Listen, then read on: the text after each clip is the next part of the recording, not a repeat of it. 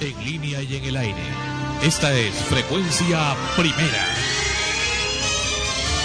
La señal de la nueva era. Una sola programación en muchos sentidos. Desde Lima, Perú, Sudamérica.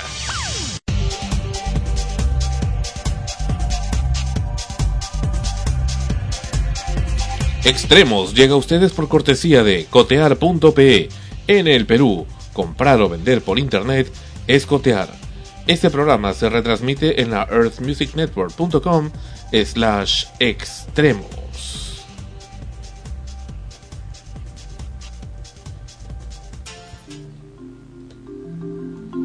Bienvenido al Earth Music Network. Los podcasts que escuchas y a través de los cuales te informas, aprendes y te diviertes llegan a tus oídos en forma gratuita. Los podcasters ponen su trabajo y esfuerzo para producir el contenido. Pero el hospedaje, transferencia y licencias para reproducir música comercial no son gratuitas. Esos costos son pagados por el Earth Music Network a través de pequeñas donaciones que realizan algunos podcasters y por escuchas. Tú puedes ayudar a la comunidad. Apoya a tus podcasters favoritos, al podcasting en español y a la libertad de expresión de que gozamos en el Earth Music Network. Haciendo una pequeña donación desde nuestra página principal en www.emnhome.com. Entre todos es más fácil. Gracias por tu apoyo y una vez más, bienvenido al Earth Music Network. Hola, soy Igor Penderecki, presidente de la única comunidad nudista en Lima. Antes no podíamos salir a comprar nada, pero ahora cotear nos cambió la vida. Podemos comprar y vender por internet. Coteamos nuestra ropa que ya no usamos y pude cotear mi cámara digital que tanto quería. Ahora tenemos una vida plena y no nos falta nada. En el Perú, comprar y vender por internet es cotear.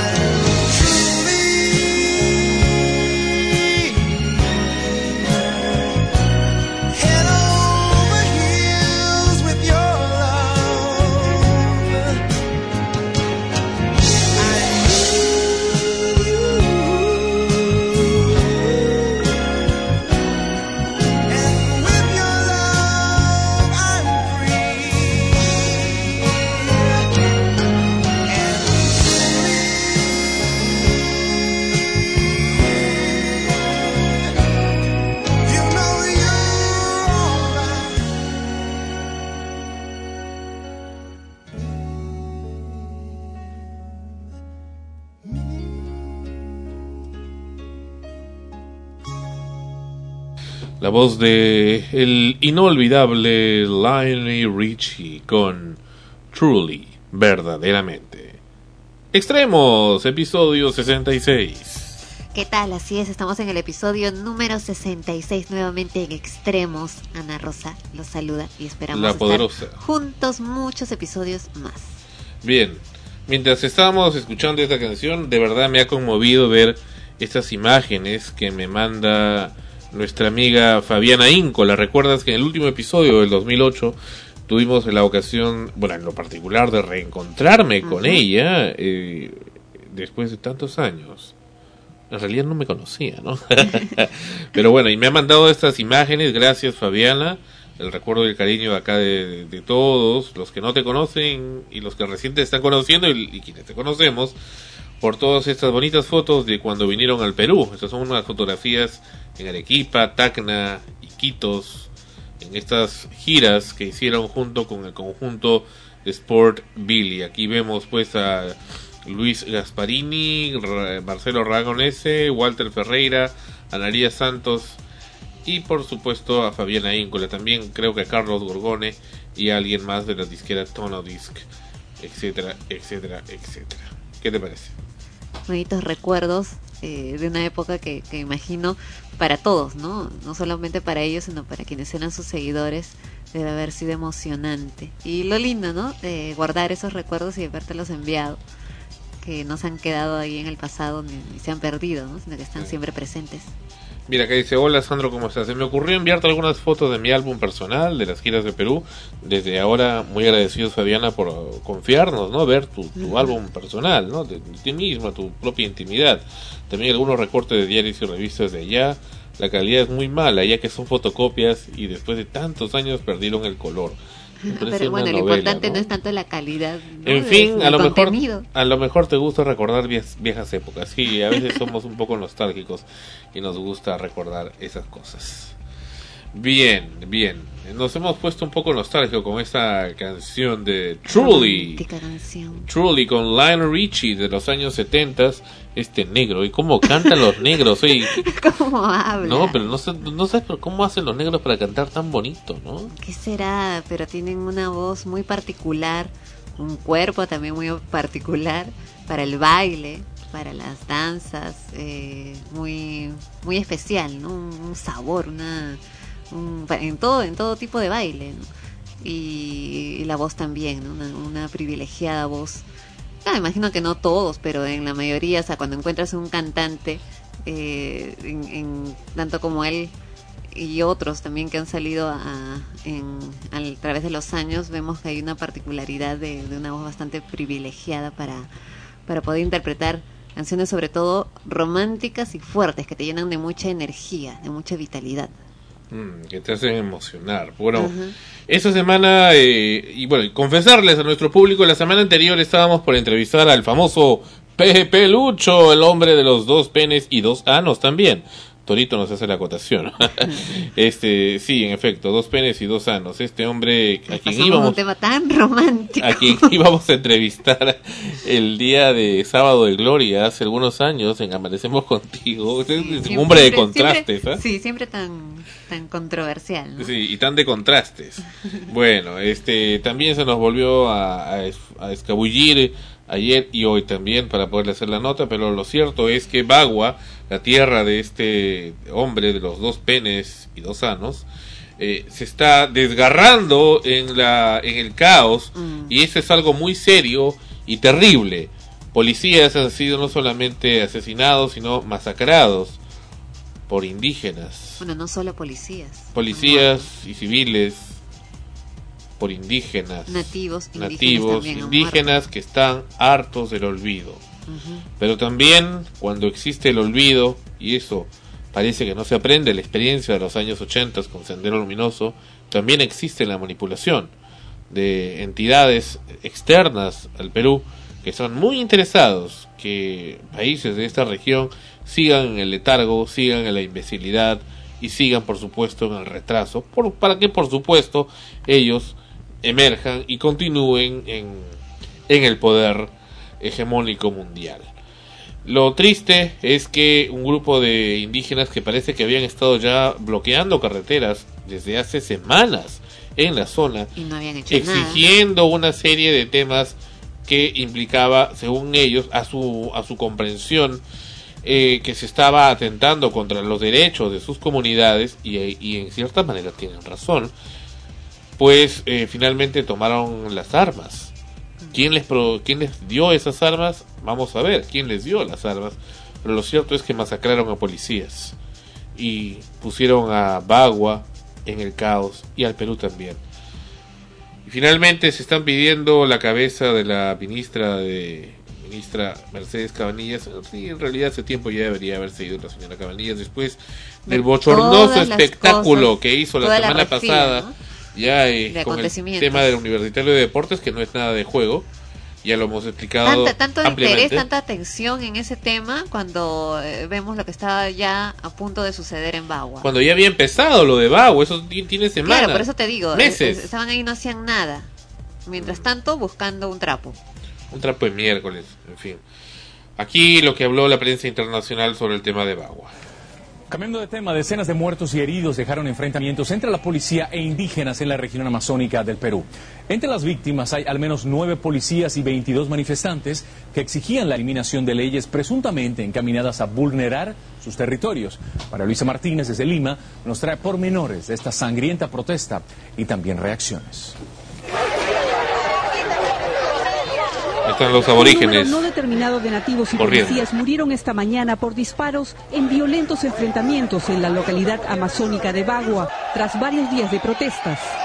bala, porque ahorita el ejército está tirando bala del aire, bombas lacrimógenas, bala de fusil. La cifra de nativos muertos no ha sido confirmada, pero el primer ministro anunció la muerte de varios policías y el ataque a la comisaría. Hemos hecho todos los esfuerzos para evitar cualquier derramamiento de sangre, ni una gota de sangre de nadie. Sin embargo, el señor Pizango y la gente que está detrás de él condujeron a, a- a esta situación de crimen de cuatro policías. Habla el primer ministro, comisaría. Simón. El comisario evitó de que se lleven las armas y lo asesinaron. Pues es cierto, han atacado y tomado una comisaría. Eso de tomar comisaría sí se está haciendo costumbre. El presidente peruano lanzó una grave acusación, responsabilizó al gobierno de Venezuela de estar tras estas protestas. Y eso solo le interesa a potencias petroleras que quieren mantener a otros países como compradores de petróleo y no quieren que desarrollen sus riquezas. Eh, No hay mucho que pensar ni imaginar. ¿A quién le conviene que el Perú se detenga? A los competidores del Perú. Eh, que detrás del señor Pizango estaría Venezuela. ¿Qué información tiene? No tengo ninguna prueba, no tengo ninguna prueba, pero, pero siempre se dice que hay que ver a quién le conviene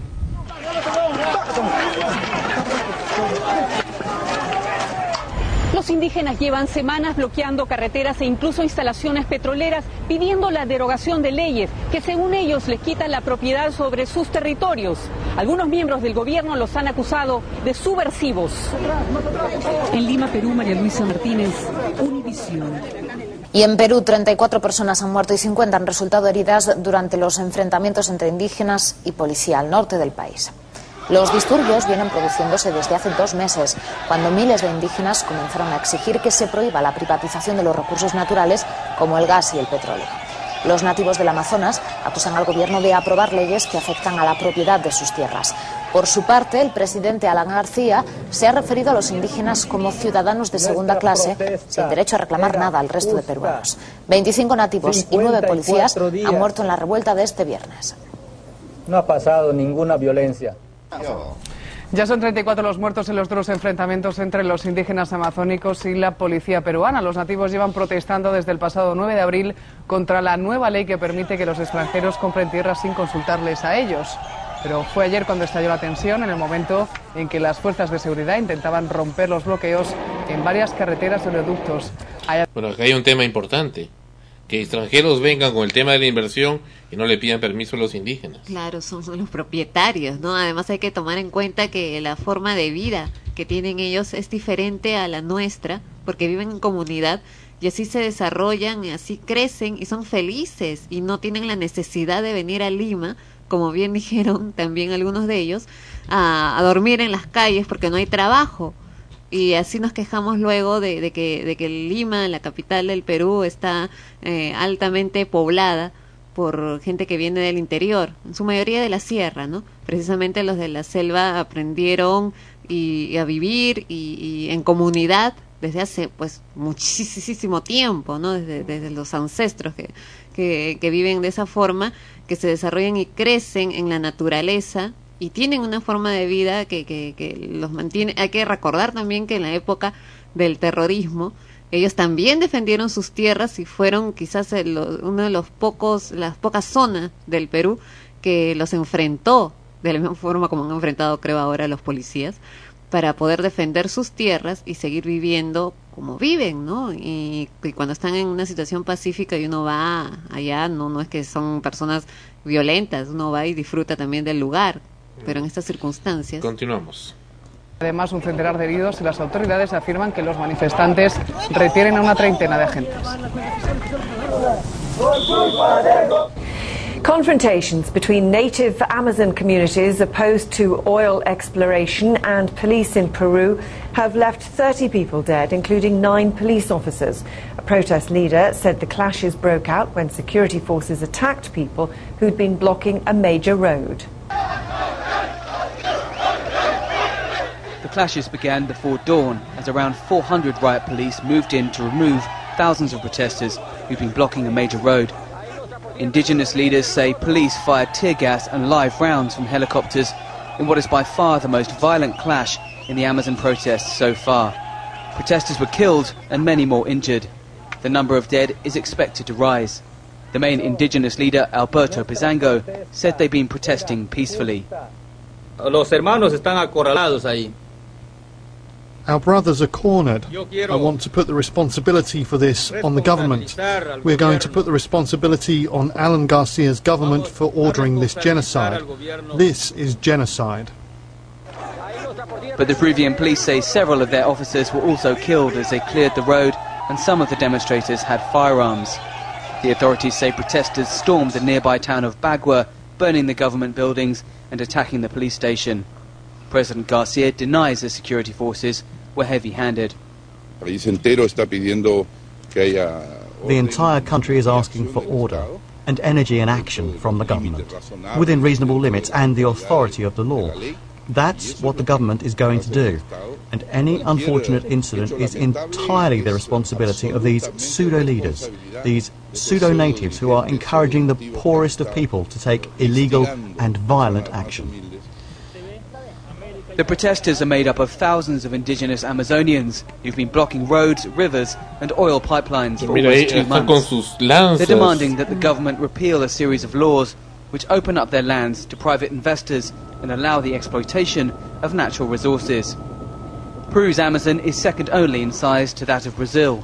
The government says it's granted 12 million hectares to its native people, but much of the rest of the land, some 80 million hectares, must be exploited for the good of the nation. Dan Collins, BBC News, Lima. Es la selva amazónica convertida en un campo de batalla. Estos grupos indígenas protestan en contra de una ley del gobierno que, dicen, afecta a sus tierras. Todo esto es culpa del Estado. Tras dos meses de protestas, la intervención de la policía ha desencadenado la guerra. Hay al menos más de 30 muertos y más de 100 heridos de ambos bandos. 34 muertos dejaron las violentas protestas indígenas de las últimas horas en Perú. Según las autoridades, miles de nativos de la selva amazónica que se oponen a que varias multinacionales petroleras se instalen en la región dispararon contra la policía, que respondió a la agresión. Al final, los duros enfrentamientos han sido inevitables y se habla de más de 20 muertos en públicos, en la localidad de Imaza los indígenas han secuestrado a casi 40 policías y amenazan con ejecutar a los rehenes si no se ordena la retirada de las Fuerzas Armadas.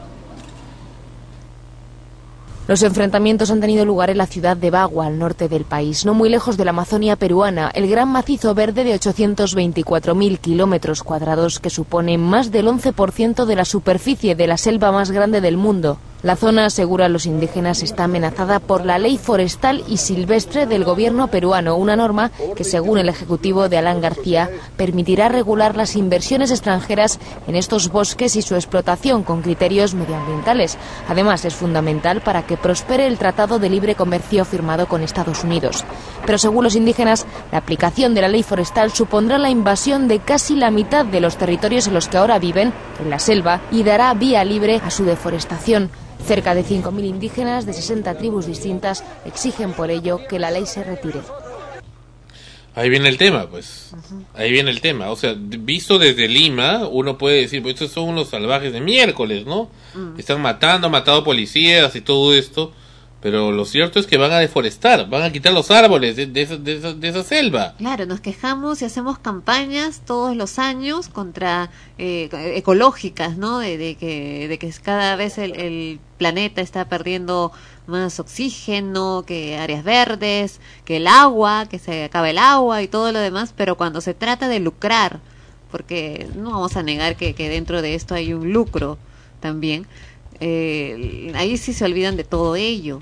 Pero lo más triste es que se olvidan de seres humanos que son parte nuestra, o sea, también son peruanos. Y, y uno normalmente, por mala costumbre, relaciona la palabra indígena con ignorancia, con pobreza, con bajo nivel. Y no necesariamente es así. O sea, no estamos viendo acá correr a gente necesariamente en plumas y lanzas. O sea, tienen sus lanzas porque eso es lo, como ellos se defienden, como están acostumbrados, pero que, que se expresan bastante claro, saben perfectamente por qué lo están haciendo, ¿no? y que sí pueden estar también manipulados, no lo dudamos, porque de hecho que esto también le conviene a, ciertos grupos que esto suceda. Pero es que eso no ocurriría si no hubiera razón para poder apoderarse de esa situación y hacerlos eh, que, que entrar en este conflicto. O sea, los políticos solamente se acuerdan de viajar, de en- entrar a los lugares más profundos del país para las campañas políticas, ¿no? Para adquirir votos. Pero cuando esto ya ocurre, cuando ya salen electos o termina simplemente la campaña, se olvidan, se olvidan de ellos. Muchos profesores que han viajado a la selva a Bagua, que han estado ahí, han trabajado en esas zonas, y que conocen cómo es la vida ahí, eh, nos dicen o comentan en, en varios medios que el gobierno solamente se presenta una vez al año y por una cuestión prácticamente de compromiso, ¿no? Una cuestión medio burocrática que tienen que cumplir. Y nada más. Esta gente ha crecido y se ha desarrollado solos y digámoslo así es uno de los las pocas zonas del país que en lo personal considero merecen mucho respeto porque salvo estas situaciones como estas no se hacen de mayores problemas. Pero fíjate, mira, lo cierto es que muchos países como Estados Unidos que um, no quieren eh, deforestar su propio territorio. Claro, y se van a otros, ¿no? Exacto, entonces vamos a ver dónde... ¿Y quiénes viven ahí? Un grupo de indígenas de miércoles, pues, tarados, ¿no? Claro, por eso te digo, ¿no? Entonces, Se ya relaciona la pues, ¿no? palabra indígena, nativos, con, con ignorantes, con mediocres, ¿no? Con gente de, de Entonces, bajo nivel. conviene seguir mandándole porquería, este reggaetón, idiota, para que estén con el cerebro taladrado Ujú. y de esa manera no reaccionan. Y mientras viene el otro, Hugo Chávez, y dice, aprovecha y ve ahí excelente sitio para meter eh, sus propios intereses también y manipularlos con la violencia. ¿Ves? Pero al final, ¿quién sale vencedor ahí? Eso es lo triste. ¿Quién sale vencedor? Estados Unidos con el DLC, por supuesto. ¿Por qué? es Porque va a decir, ¿quiénes, ¿quiénes están reclamando? Un grupo de aborígenes violentos que matan, han matado, son asesinos. ¿Te das cuenta? Entonces, por supuesto, no tienen opción de reclamar. Mm. Y esto va en contra de los derechos del país. Lógico. Al final, el tipo ese Chávez, por eso digo, trabaja, en fin, al, al fin y al cabo, por más que diga que no, para los mismos Estados Unidos. Y para las mismas potencias. Y para los mismos grupos que siempre quieren mantener a Latinoamérica en el retraso y el olvido.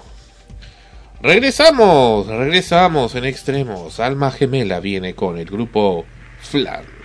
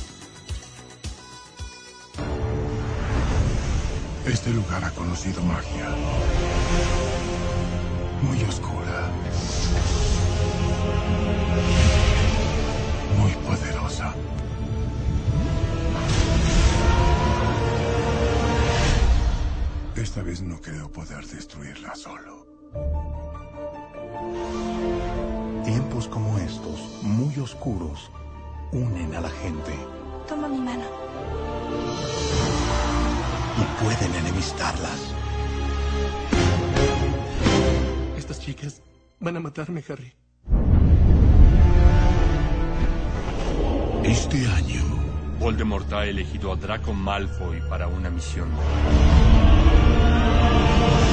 la maldad pasará de su mundo hacia el nuestro.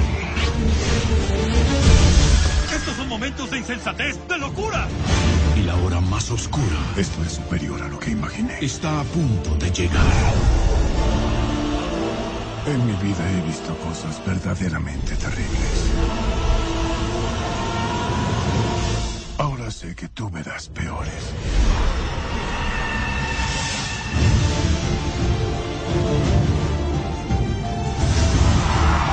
Tú eres el elegido, Harry. Debes darte cuenta de quién eres.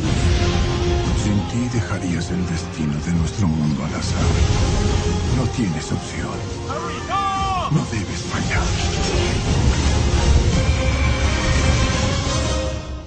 Se acabó.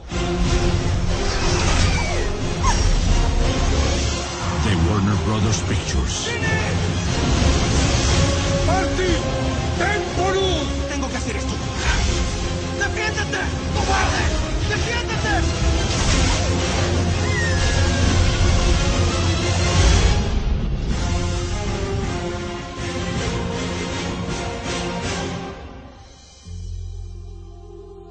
Así es, y ya está sonando la promoción de Harry Potter y El Príncipe Mestizo. Y estaremos también presentes para verlo. Bueno, como The Terminator 4, que finalmente le estrenaron y ya a la Rosa tienen preparado un especial comentario en la parte final del programa como es acostumbrado. Pues bien, eh, lo que sí tenemos ahora en el programa es sobre... Este es un asunto que, que es frecuente hablarlo en frecuencia primera, del tema de la atención al cliente. Recuerdas que en el programa, bueno, en los diversos episodios de Extremos, inclusive desde antes de que existiera Extremos, en, acá en otros programas de frecuencia primera, hemos tratado el tema de los problemas de la atención al cliente que existen, bueno, que existen en diferentes partes del mundo, pero los existen también en el Perú, que es un país que utiliza mucho, sus consumidores utilizan mucho las comunicaciones para poder llegar a interactuar o entenderse con la firma que les, pro- les provee el servicio o la que les podría proveer el servicio.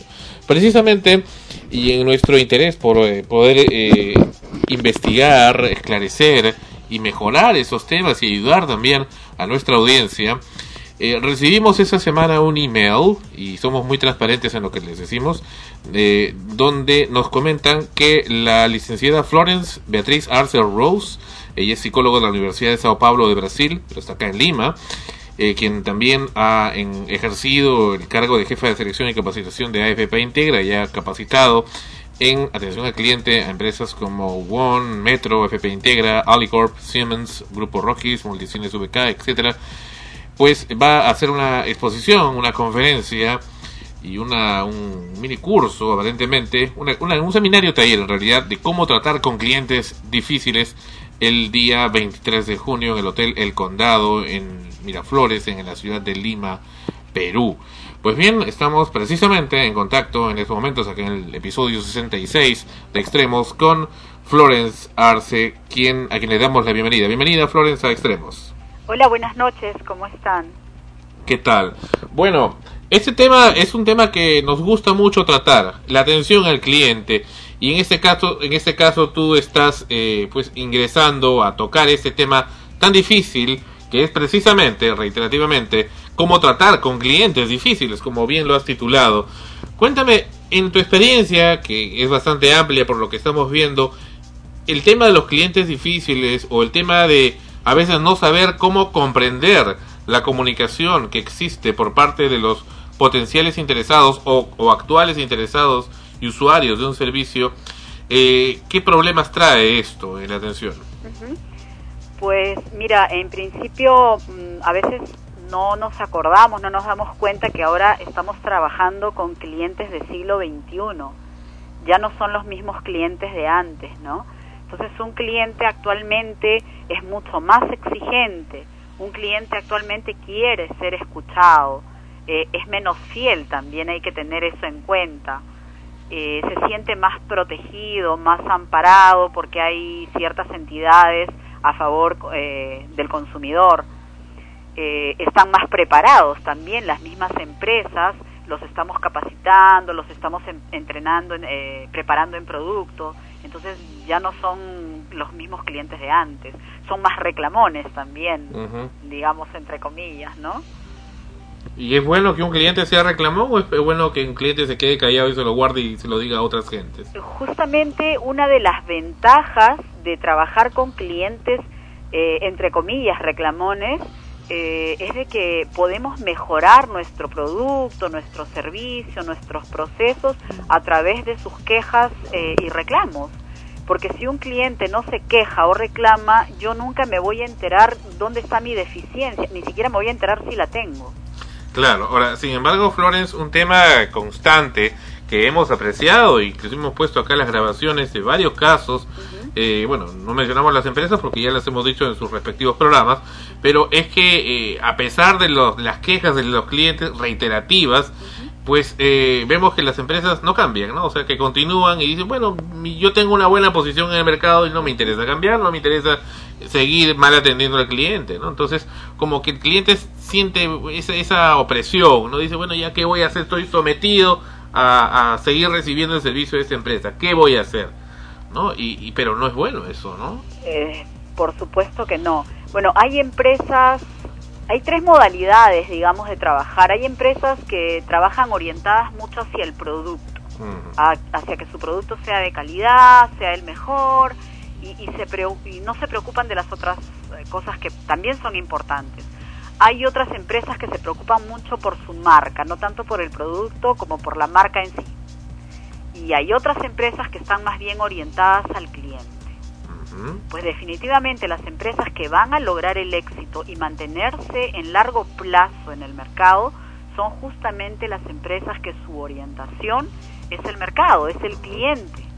Y en eso de los call centers, que es precisamente el, la interfase, digamos así, entre la empresa y el cliente real, activo, que está utilizando el servicio y tomándolo, eh, existen pues una serie de situaciones, ¿no? Que, por ejemplo, acá hemos anotado algunas de las más comunes, recopilándolas un poco de todas estas serie de grabaciones que hemos estado poniendo al aire de diferentes call centers.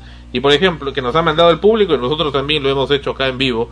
Dice por ejemplo eh, el, que cada vez se solicite más la presencia del supervisor. O sea te atiende el operador o la operadora o la ejecutiva como le llaman ahora o asesora o asesor pues eh, y la persona siente que no es suficiente y dice quiero hablar con el supervisor pero resulta que no le quiere pasar con el supervisor porque sabe que si lo hace va a quedar despedida o va a tener mucho menos puntaje. Entonces viene ahí la frase, la frase cliché, el supervisor está en una reunión o, inclusive el supervisor está en una reunión de capacitación.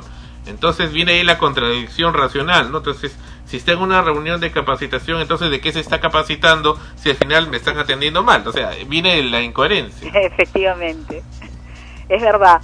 Pues mira, el personal tiene que estar lo suficientemente capacitado y preparado para poder solucionar cualquier problema que se presente con un cliente. Si el cliente percibe que no está siendo atendido de la manera como él espera, es en ese momento que él va a exigir la presencia de una autoridad mayor como es el supervisor, el jefe o incluso el propio gerente. Entonces, la empresa mal hace en, en esconder al supervisor, porque justamente al poner al supervisor vamos a, a bajar el estrés del cliente. Nosotros no debemos permitirnos perder un cliente. Yo siempre les repito en mis seminarios, yo prefiero mil veces perder una venta antes que perder el cliente. Prefiero perder la venta o incluso regalar el producto en ese minuto, pero no perder al cliente, porque con ese cliente se me van 15 clientes más. Acá tenemos más casos, por ejemplo, dice, ¿qué pasa cuando el operador se ante una pregunta y Ana Rosa, tú lo comentabas la semana pasada, ¿no? Ahora Claro. Ana Rosa también te va a comentar de su experiencia. Se queda callado, el operador se queda, le haces una pregunta y resulta que esa pregunta no está entre sus tarjetitas, porque también le dan tarjetita de respuesta, entonces se le cruza el- los circuitos, ¿no? Como una computadora y ya se queda callado. Seguro. Se quedó paralizado, ya no sabe qué responder. Entonces le dice, estás ahí, estás ahí. Y, y entonces comienza a repetir las mismas cosas, ¿no? Entonces llegan a, a, a me- a mimetizarse tanto con esto que al final simplemente tienen, responden y hablan solamente como computadoras, unas cuantas frases o palabras que les han capacitado y se ciñen a eso. También acá decir cosas que no entienden, desinformar, que es lo más usual, es decir, lo que le llamamos acá quitarse el plomo, ¿no? O sea, el cliente, que consideran el cliente que ha llamado como un plomo, entonces hay que quitarnos el plomo de encima, ya nos liberamos, nos sentimos bien. Ellos, pero el cliente no, porque le dicen, no, usted tiene que ir a tal sitio, ahí va a resolver el asunto. Por el- mencionamos también el caso de una empresa de servicios públicos de energía, entonces tiene que ir a tal sitio y resulta que en tal sitio no era la solución, o sea, le hicieron perder al cliente su tiempo y todo esto. Burlarse del cliente, mentarle la madre, insultarle, hablar con su compañero de, de- de cubículo mientras está atendiendo, eh, en fin, ¿no? Este y otro tema interesante y habías tú hablado también de que de lo importante que son los, los clientes eh, difíciles o quejosos, viene ahí precisamente también el tema. ¿Qué cosa es, cómo debe ser entendido el reclamo de un cliente? ¿Como un comentario o sugerencia o como una queja? Porque le dicen, el cliente dice, bueno, me parece, comienza a explayarse, ¿no? Que ta, ta, ta, ta, ta, eso no está bien, etcétera. Ah, ya, su sugerencia será tomada en cuenta. Entonces, hasta es irritante, ¿no? Sí. El, ese es un poco el- los, las cosas que hemos resumido aquí, de, de lo que hemos apreciado. Todos esos temas los tratas directamente en los talleres y qué tal, qué tanto lo reciben o lo entienden las empresas a las que, con las que trabajas. Pues fíjate que eh, gracias a Dios las empresas que acuden o las personas que acuden a estos seminarios es justamente porque quieren mejorar su calidad de atención al cliente. Entonces van con la mejor disposición de poder entender qué cosa es una queja, qué es un reclamo, por qué lo presenta el cliente, de dónde aparecen toda esta cantidad de clientes difíciles, eh, si yo debo de estar contento o satisfecho de no tener clientes que reclamen también. Porque hay empresas o hay personas que me dicen, Flores, a mí nunca nadie me reclama, ¿no? Lo que no significa que los clientes estén satisfechos necesariamente. Puede que no te reclamen porque dicen aquí no vuelvo más. Cuando un cliente reclama es porque el cliente quiere continuar la relación contigo. Es, es como las esposas, ¿no? Cuando fastidiamos mucho, o las mujeres cuando fastidiamos mucho es porque queremos continuar con la relación y queremos que las cosas mejoren. Claro que sí. El día que no fastidiamos más es porque ya estamos con la cabeza en otro sitio. Entonces, yo me tengo que preocupar cuando mi cliente no reclama. Tengo que estar pendiente en todo momento si él quedó satisfecho con el producto, con el servicio, con el proceso. Y recién hay, y hay una diferencia, sí, como tú mencionabas hace un momento, entre reclamo y queja. Digamos que los ISOs no están muy claros en el significado, en la diferenciación, en el diccionario tampoco hay una diferencia, pero sí entidades como el Banco de la Nación, por ejemplo, y algunas otras empresas hacen una diferenciación entre queja y reclamo, ¿no? El reclamo es cuando tú me ofreciste algo y no lo cumpliste al pie de la letra, ¿no? No me entregaste el producto a tiempo o, o tal como me lo ofreciste. Entonces yo reclamo. Mientras que la queja es una percepción del cliente simplemente. Yo no te ofrecí que te iba a recibir en una oficina con aire acondicionado, pero al, al cliente al sentirse acalorado te va a decir, ¿no? O yo no te ofrecí darte el producto de tal, llevártelo hasta la puerta de tu casa, pero el cliente se queja y dice, oye, deberías de traérmelo. Entonces, esa es una queja, es una perce- percepción del cliente, que es importante que las empresas las tomen en cuenta. Ahora, si de mil clientes uno se queja, pues ni modo, no cambia ese felpudo porque cada vez que ingreso me tropiezo. Pero cuando ya hay la no conformidad, la no conformidad significa muchos clientes quejándose de lo mismo, quiere decir que hay algo que yo necesito cambiar. Florence, ¿qué tal? Te saluda Ana Rosa. ¿Cómo estás, Ana Rosa? Sí, mira, ¿qué, qué en tu experiencia dictando e- estos cursos, cuál es el, el punto que tú crees que, que, que puede estar fallando en la empresa? Me refiero a que a veces eh, este personal recibe capacitación constante, es al menos lo que dicen, cuando a veces uno, uno llama y como te ha mencionado Sandra, te dicen que el supervisor está en una reunión de capacitación. Y que por eso no puede entender. Claro, entonces eso supone que se está constantemente capacitando. Sin embargo, eh, el personal que, que, que contesta la llamada, que se supone que es el que finalmente está dando la cara, ¿no? el, el que se enfrenta al cliente, eh, no tiene la respuesta, lo que significa o te hace sentir a ti de que no ha recibido ninguna capacitación, en todo caso, ¿no? Seguro. ¿Qué, qué es lo que sucede? Hay, hay mucha rotación de personal en, esta, en estas empresas porque si eh, la sensación que te da, al menos cuando uno llama a hacer un reclamo, en este caso un reclamo, lo que mencionó Sandro sobre la experiencia que tuve es cierto, yo llamé a hacer un reclamo, era un servicio que yo había pedido y me habían dado otro. Y tenía pues todas las pruebas en mis manos de que de lo que yo había solicitado. Y me repetía, me decía que yo me había equivocado. Entonces yo le, le decía, no, te, te repito tal, como tres veces le repetí todo el proceso, ¿no? Y me volví a decir que yo me había equivocado. Y yo no sé, ¿en qué parte de todo lo que te he explicado no has entendido? ¿no? Y te discute. Ajá, y se queda en silencio. Silencio y finalmente musiquita, o sea, colgó, ¿no?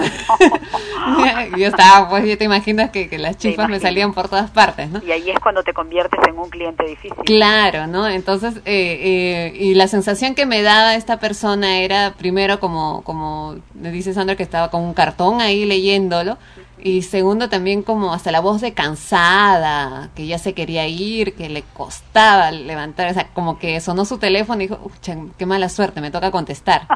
¿No? Entonces, ¿qué, ¿qué pasa? ¿Qué pasa? Porque los mandan a capacitación, pero la gente no está motivada, o los rotan, o cambian constantemente, entonces no, no, no duran en el trabajo. ¿Qué, ¿Qué es lo que tú puedes percibir? Porque por lo que explicas, por los conceptos que das, evidentemente estamos tratando de, mejorar las cosas, pero ¿por qué entonces hay empresas que se mantienen todavía en, esa situación?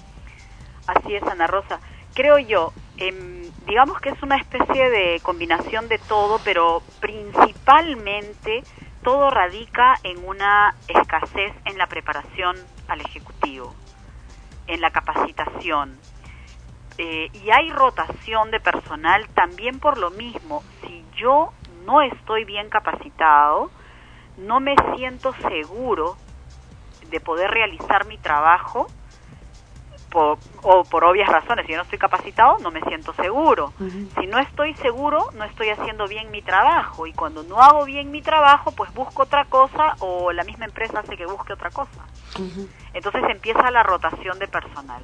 Efectivamente hay mucha rotación de personal actualmente, este, porque hay mucha gente desempleada y quiere el primer empleo que se le presenta lo coge, pero no con el compromiso de, sino como una emergencia. Y mientras tanto voy buscando otra cosa.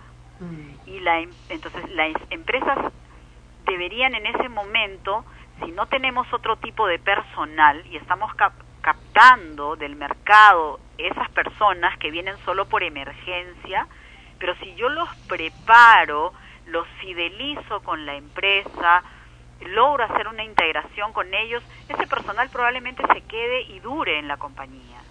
Pero esto se logra solamente a través de la capacitación. Ahora, justo eh, Ana Rosa, tú y Sandro mencionaban en todo momento que las empresas parece que los están capacitando todo el tiempo. Seguramente que sí, seguramente muchas invierten tiempo y dinero en capacitación, pero en producto.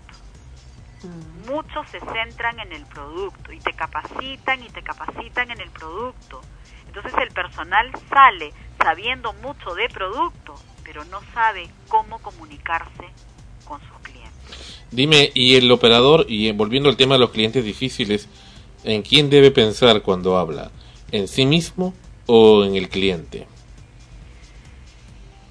Tiene que pensar en el cliente. Ahora, el problema es que cuando el personal, eh, digamos el individuo, el ejecutivo, tiene problemas internos que no ha resuelto con él mismo, ¿cómo puedes resolverlos con los demás o cómo puedes resolverle el problema a los demás? Por ejemplo, tienes una persona que llama, un cliente que llama y te grita fuertemente, te grita, pues sabías qué problemas ha tenido el pobre hombre, y, y encima que le habían mal atendido, llama para una queja y, y- y te grita, ¿no? Le grita al operador y hasta le insulta. Así es, Le insulta porque, pero en realidad no le está insultando a él, le está insultando a la empresa.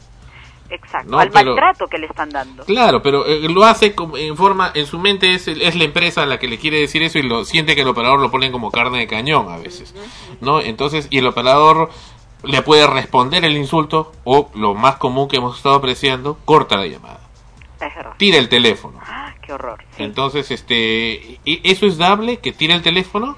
en absoluto. En absoluto. Aun cuando el cliente le haya gritado o le, le haya mentado la madre. No, claro que no, claro que lo que pasa es que lo llevó a ese cliente a esos niveles, ¿no? Es verdad que un cliente educado, más que educado, porque yo puedo tener muy buena educación, pero mis emociones están revueltas. Y, y, y entonces este, los insultos vienen también por las malas, las emociones revueltas, no solamente por la mala educación, ¿no? Entonces, ¿pero qué lo llevó al cliente a ser así? Por decirte que está un cliente de un banco que dice, ¿sabes qué? Oye, mi cuenta acaba de desaparecer 50 mil dólares. Ah, señor, no sé, vaya No, usted al banco. sonriendo. Vaya usted al banco mañana, no sé, no le puedo ayudar. No sé, capaz usted lo usted mismo lo hizo. Entonces, eh, ah, o por supuesto que alguien se va a desquiciar, no, y le va, lo va lo va a alargar, ¿no? Así es. Entonces no va no va a sonreírle, es algo que le sobra el dinero. Entonces, eh, son, son, son ejemplos eh, que, que no sé, me da la impresión que no siempre los operadores están, están adecuadamente eh, preparados y no sé por qué les llaman asesores, a veces asesores o ejecutivos. ¿no? ¿no? Y, están, y están separados por, eh, eh, por ejemplo, tú llamas y te dicen, ¿no? Para información sobre tal cosa, marque tal. Ah, para reclamos, marque tal. O sea, Lo del IBR. que deberían de estar Sí. preparados para aceptar y, y solucionar. Sobre todo cuando llamas para un reclamo es porque tienen que darte una solución. Sí. Y no te la dan. Hay algún Eso es problema. lo más desesperante. Sí. Hab- Hablaste del estrés del cliente. Precisamente respecto a eso, ¿crees que el IBR, este sistema de, de respuesta que a veces creo que es para hacer una encuesta o para llevar cierta estadística del- de, la razón por la cual llama el cliente, eh, y es muy curioso porque te dicen marque uno, ya entras a una, a una etapa, marque dos, y ahora marque cinco, te tratas de diez, y, fina- y te- ahí te hacen marcar tu DNI, tu nombre, todo el asunto. Muy bien, finalmente te atiende el, el operador después de haber esperado largamente y te vuelve a preguntar todos tus datos. Así es. Entonces, pero ¿para qué te- entonces te, te- te los pidieron antes en el sistema? Entonces, eh, ese es un poco, dime, ¿el IBR crees que es útil dentro del sistema de atención al cliente? Lamentablemente esta era tecnológica eh, justamente nos está llevando a todo esto a la incomunicación. Eh, cuando nosotros hablamos de una venta, de una postventa, de un servicio al cliente, estamos hablando de un trato de dos seres humanos, de humano a humano, donde los equipos y los aparatos no cuentan. Entonces, cuando nosotros quitamos a un ser humano y queremos atender al cliente a través de un robot, ya no estamos haciendo el tra- eh, la relación ya no es humana, la relación ya no es personalizada, ya no hay personalización con el cliente y eso claro está que va a irritar al cliente. Porque lo lleva a un, sin- un sinfín, como lo que está además, utilizando. justamente Sí. lo lleva a un sinfín que y no ter- tiene cuándo terminar y hay gente que se espera, hay gente que tiene sus minutos contados en el teléfono y entonces pues llama una y otra y otra vez y al final nunca termina de comunicarse con el operador. Ujú. Me ha pasado, en lo personal, a mí me ha pasado que me estuvieron haciendo el cobro indebido de un servicio de telefonía que yo no me había suscrito, pero cuando adquirí mi línea telefónica, eh, Telefónica parece que me, me dio el número de teléfono que anteriormente había sido de otra familia que había estado suscrita a ese servicio y me activaron, este, un robot de la compañía me activó el servicio. Y cuando al cabo de cuatro meses me doy cuenta que me lo estaban cobrando, llamo a esta empresa a decirles que yo no me había suscrito y que por favor me quitaran de ahí, pues me ha tardado seis meses, seis meses en que me saquen del servicio. Y yo tenía que seguir pagando el servicio. Y cada vez que llamaba por teléfono a pedir que por favor me quiten, me decían que me iban a derivar a esa área y esa área nunca contestaba. Dime, ¿las disculpas son suficientes? No son suficientes. Porque luego de, por ejemplo, tú, en, en tu caso, seis meses y luego, este, o tres meses, digamos que ha pasado dos meses, te llega una carta o te llaman y te dicen, es que realmente no, no fue nuestra intención, mil disculpas, y, y todavía te ponen esas frases eh, cliché, te dicen, y nosotros estamos trabajando para superar nuestros problemas y para ser mejores, pero resulta que el problema continúa. Pasan la vida trabajando. bueno, eh, volviendo al punto de lo del sinfín ese del IBR, que los métodos tecnológicos, internacionalmente sistemas como Google de INC, Google INC, perdón, y Yahoo y otros que también ahora se están metiendo en el tema de los servicios para los clientes, este, utilizan mucho los bots, los sistemas robóticos eh, de las preguntas frecuentes. Por ejemplo, quieres tener hacer un reclamo sobre el servicio o algo te mandan un sistema de preguntas frecuentes y es muy difícil que alguien te atienda, que alguien te dé la cara y te diga, sí, ok, yo te voy a resolver el problema. Estamos tendiendo mucho a eso, a automatizar las cosas. ¿Por qué? Lamentablemente, sí. ¿Por qué? Porque por ahorrar dinero. Me cuesta mucho más contratar a una persona, pagarle su sueldo, pagarle su toda la, la carga social que significa tener a este trabajador y además prepararlo y capacitarlo. ¿No? Y es mucho más rápido llegar a través de una máquina que llegar a través de una de otra persona, porque eh, incluso por telemarketing yo ahorro mucho dinero. El personal de telemarketing me cuesta mucho menos que enviar un ejecutivo. Claro. De aquí que se ve que dice, tienes un servicio y viene con soporte, ¿cómo quieres el soporte? ¿Por teléfono, por email, por tablón de preguntas? ¿Lo quieres con un ejecutivo presencial? ¿Cómo lo quieres? Y de acuerdo a cómo lo quieres también te viene el precio. Ah, sí. Entonces es un poco lo que la gente está observando en esos momentos. Así es. Lamentablemente cuando es a través de la computadora o de algún robot, pues el servicio te viene incompleto, muchas veces ni te llega.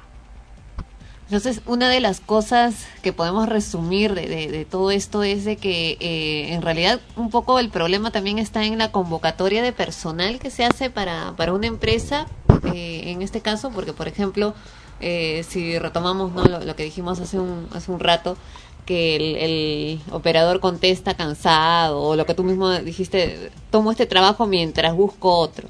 O sea, ¿qué está fallando ahí? La, la convocatoria, la, el, en el momento de de contratar el personal, porque pareciera que incluso la misma empresa sabe que se van a ir, entonces, como tú dices, ahorran dinero, ¿no? Eh, no, no, no tengo que pagarle mayores beneficios, lo voy a, a, cambiar dentro de un mes o dos meses, pero así no llegamos a nada.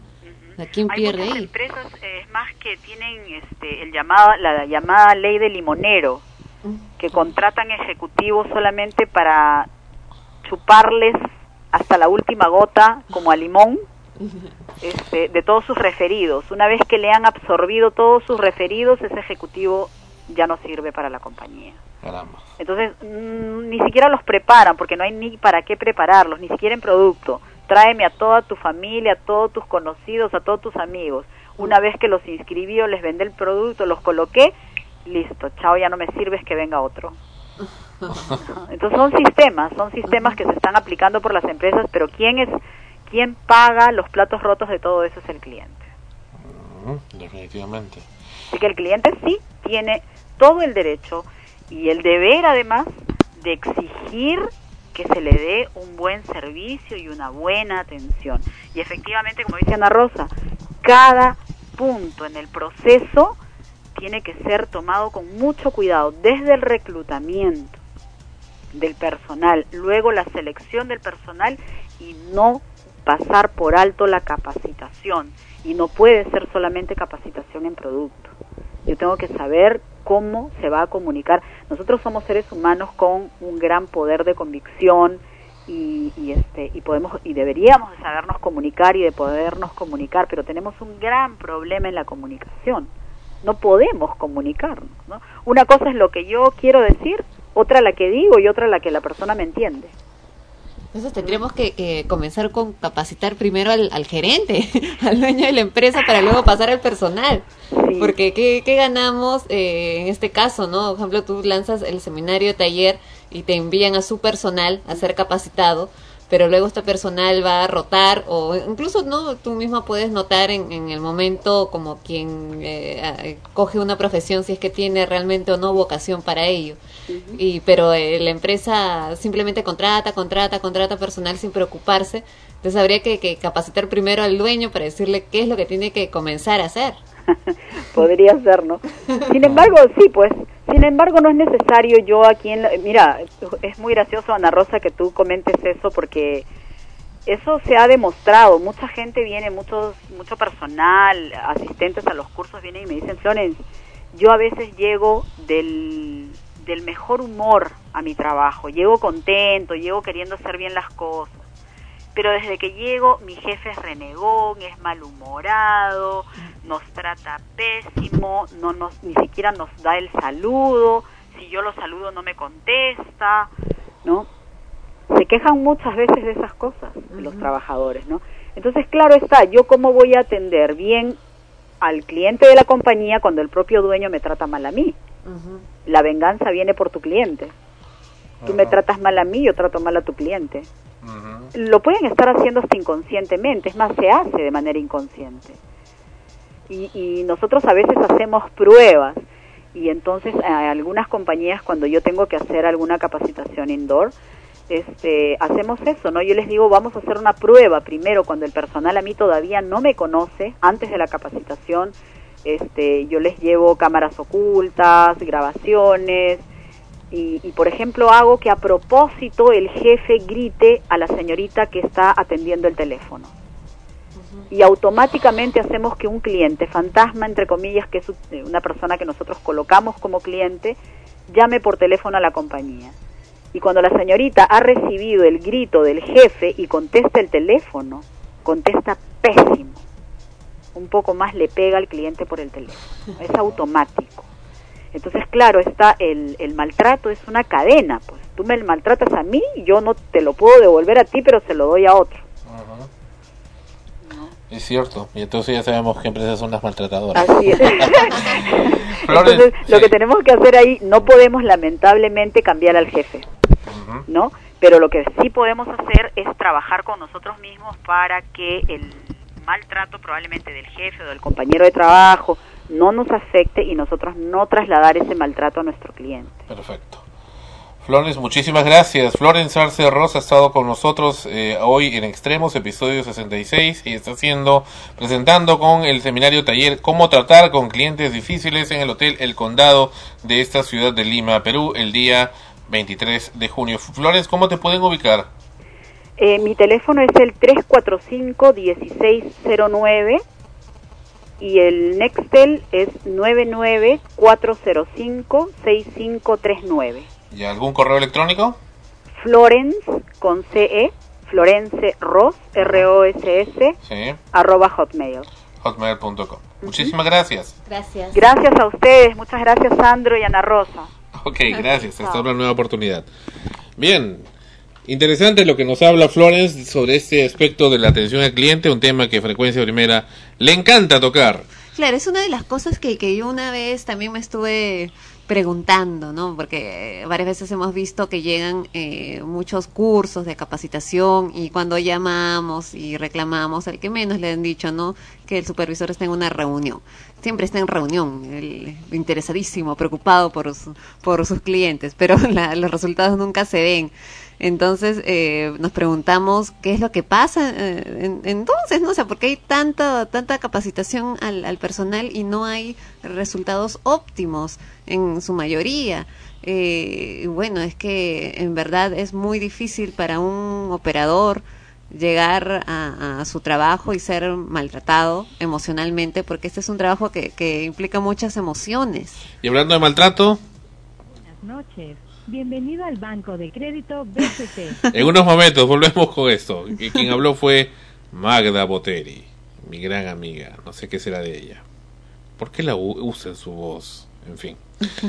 En fin, usan su voz para lo que luego van a escuchar No, después es- de ella. perdón, ¿ah? antes que pases a- al, al corte, es precisamente también una de las cosas te- terribles y contradictorias que ocurren. Las empresas que más quejas tienen en cuanto a atención al cliente eh, usan a personajes públicos o a personajes eh, que, que impliquen mm, simpatía hacia los demás y los ponen ahí también como carne de cañón. De imagen, digamos. Claro, ¿no? Porque uno eh, de pronto tiene cólera contra la empresa y ve a ese personaje que, que le cae bien por otras cosas y también lo llegas a... a- ¿Tú grabarías si, tele- Ah. si Telefónica te dice, oye, Ana Rosa, te vamos a pagar dos Eh, mil dólares? Esa es una pregunta que para, me he para hecho. que grabes el mensaje siguiente. Su servicio está restringido. Esa es una pregunta que de pronto me he hecho porque uno dice, eh, ese es tu trabajo, ¿no? Tu tra- por ejemplo, en el caso de, de Magda o de cualquier artista que, que se preste para un comercial, se supone que parte de su trabajo es ese, ¿no? Y, y sale en un comercial o sale en una novela, en fin, ¿no?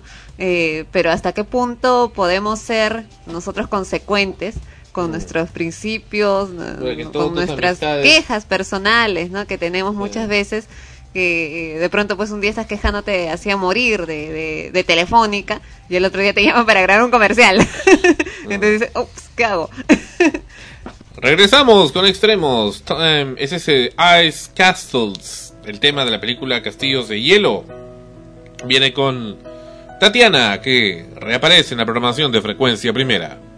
Tatiana con nosotros en Frecuencia Primera y en extremos. Ice Castles.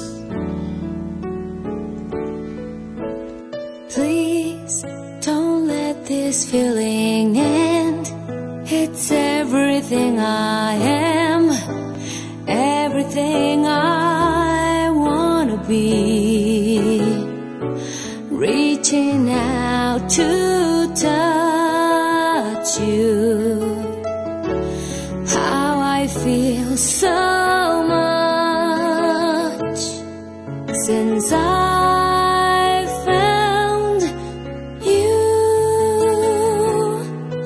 looking through the eyes of love and now I can take the time I can see my life as it comes up shining now reaching out to touch you. Feel so much since I found you. Looking through the eyes of love, and now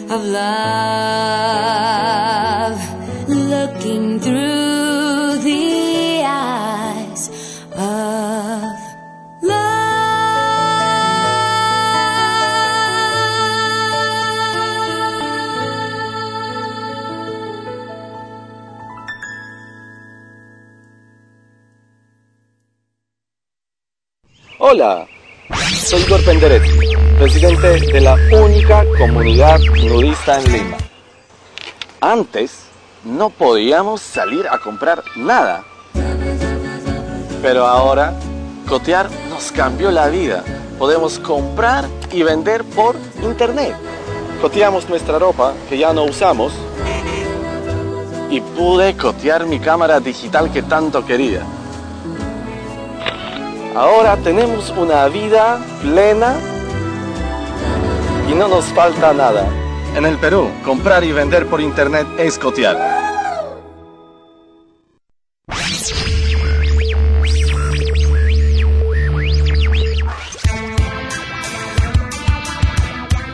Este podcast está hospedado de forma gratuita en el Earth Music Network, un portal con espacio y transferencia de datos ilimitados, entre otros beneficios. Si quieres comenzar tu propio podcast o escuchar una amplia variedad de ellos, visita el Earth Music Network en www.emnhome.com. Te esperamos.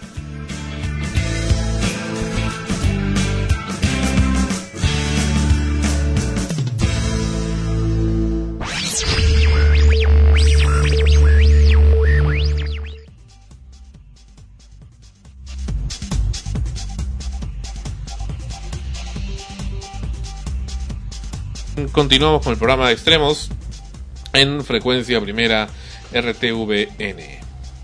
Bien, efectivamente, Magda Boteri, la voz del Banco de Crédito y también la voz de Scotiabank y también la voz de algunas áreas de Telefónica. ¿Cómo puede ser la voz de, dos, dos bancos competidores? Bueno, bueno, bueno. El problema no es tanto Magda, el problema es lo que pasó después.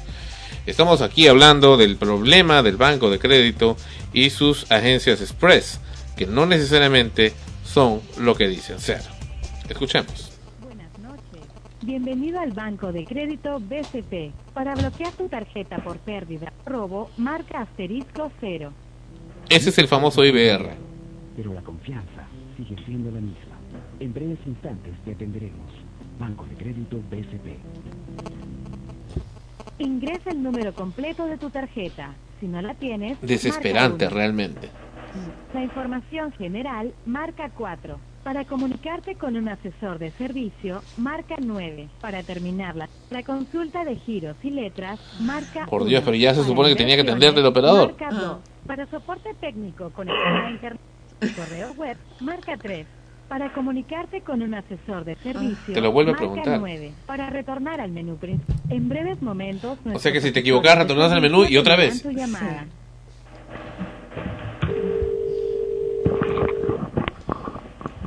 Banco Sector de buenas noches, la de Patricia, ¿en qué le puedo servir? Buenas señorita, por favor necesito hablar con un supervisor. Ha habido un incidente en una atención que me han hecho por teléfono ustedes hace un momento. Disculpe, no lo escucho muy bien. ¿Cuál es su consulta? Ha habido un problema hace un momento que me han atendido ustedes por teléfono y necesito hablar con un supervisor. ¿Cuál es su nombre, por favor? Mi nombre es Sandro Parodi. Sandro Parodi. Así es, señorita. A veces te cambian el nombre. Un también. momento, por favor. Gracias. Y, y lo que más irritante es ese- esos mensajitos de publicidad que te ponen, donde dice que gracias a ustedes, todo lo hacemos por ustedes, que la confianza. Molesto y... No, no, es que te están diciendo cosas que no son, pues. Bien. Parodi, disculpe la demora. Eh, bien, directamente... Ah, e- esa frasecita de miércoles, creo que le inventó Telefónica. Gracias por la espera, disculpe la demora. Y te le insisten y te repiten, te repiten la misma porquería. Eh, bien, directamente... ¿Cuál es el... Disculpe la demora. Eh, bien, directamente... ¿Cuál es el co- inconveniente que ha tenido? Bueno, señorita Ramírez. A eso ha sido hace cuestión de cinco minutos, pero necesito hablar con el supervisor. Si el supervisor se niega, dejo constancia que se niega, son las nueve y eh, dos minutos de la noche y punto, ¿no? Simplemente el señor supervisor se niega a atenderme eh, eh, en nombre del banco de crédito y es suficiente para mí. Me lo dice usted, yo no voy a necesitar continuar con esta llamada. Bien. A ver, un momento, por favor. Muchas gracias. Llevamos ahí siete minutos. Señor Vildoso, ¿usted es supervisor? Señor, ¿en qué puedo ayudarle? ¿Cómo estás? Mira, Está dormido el hombre. llamo por lo siguiente. Hay dos cosas. La primera porque yo he llamado hace cuestión de 10 minutos a donde ustedes, acá al call center del banco, porque tenía una queja respecto a la atención en estos que le llaman ustedes agentes BCP. Eh, antes de ir al tema de fondo, que fue el origen de mi llamada, cuando me atendió esta señorita, entiendo que ustedes están dando orden a vuestro personal para que le tiren el teléfono a los clientes cuando no tienen cómo responder. ¿Es correcto? Nosotros no indicamos eso, señor. Tendría que haber este, efect- escuchado o ver, haber visto la escena para poder definir lo que realmente ocurrió.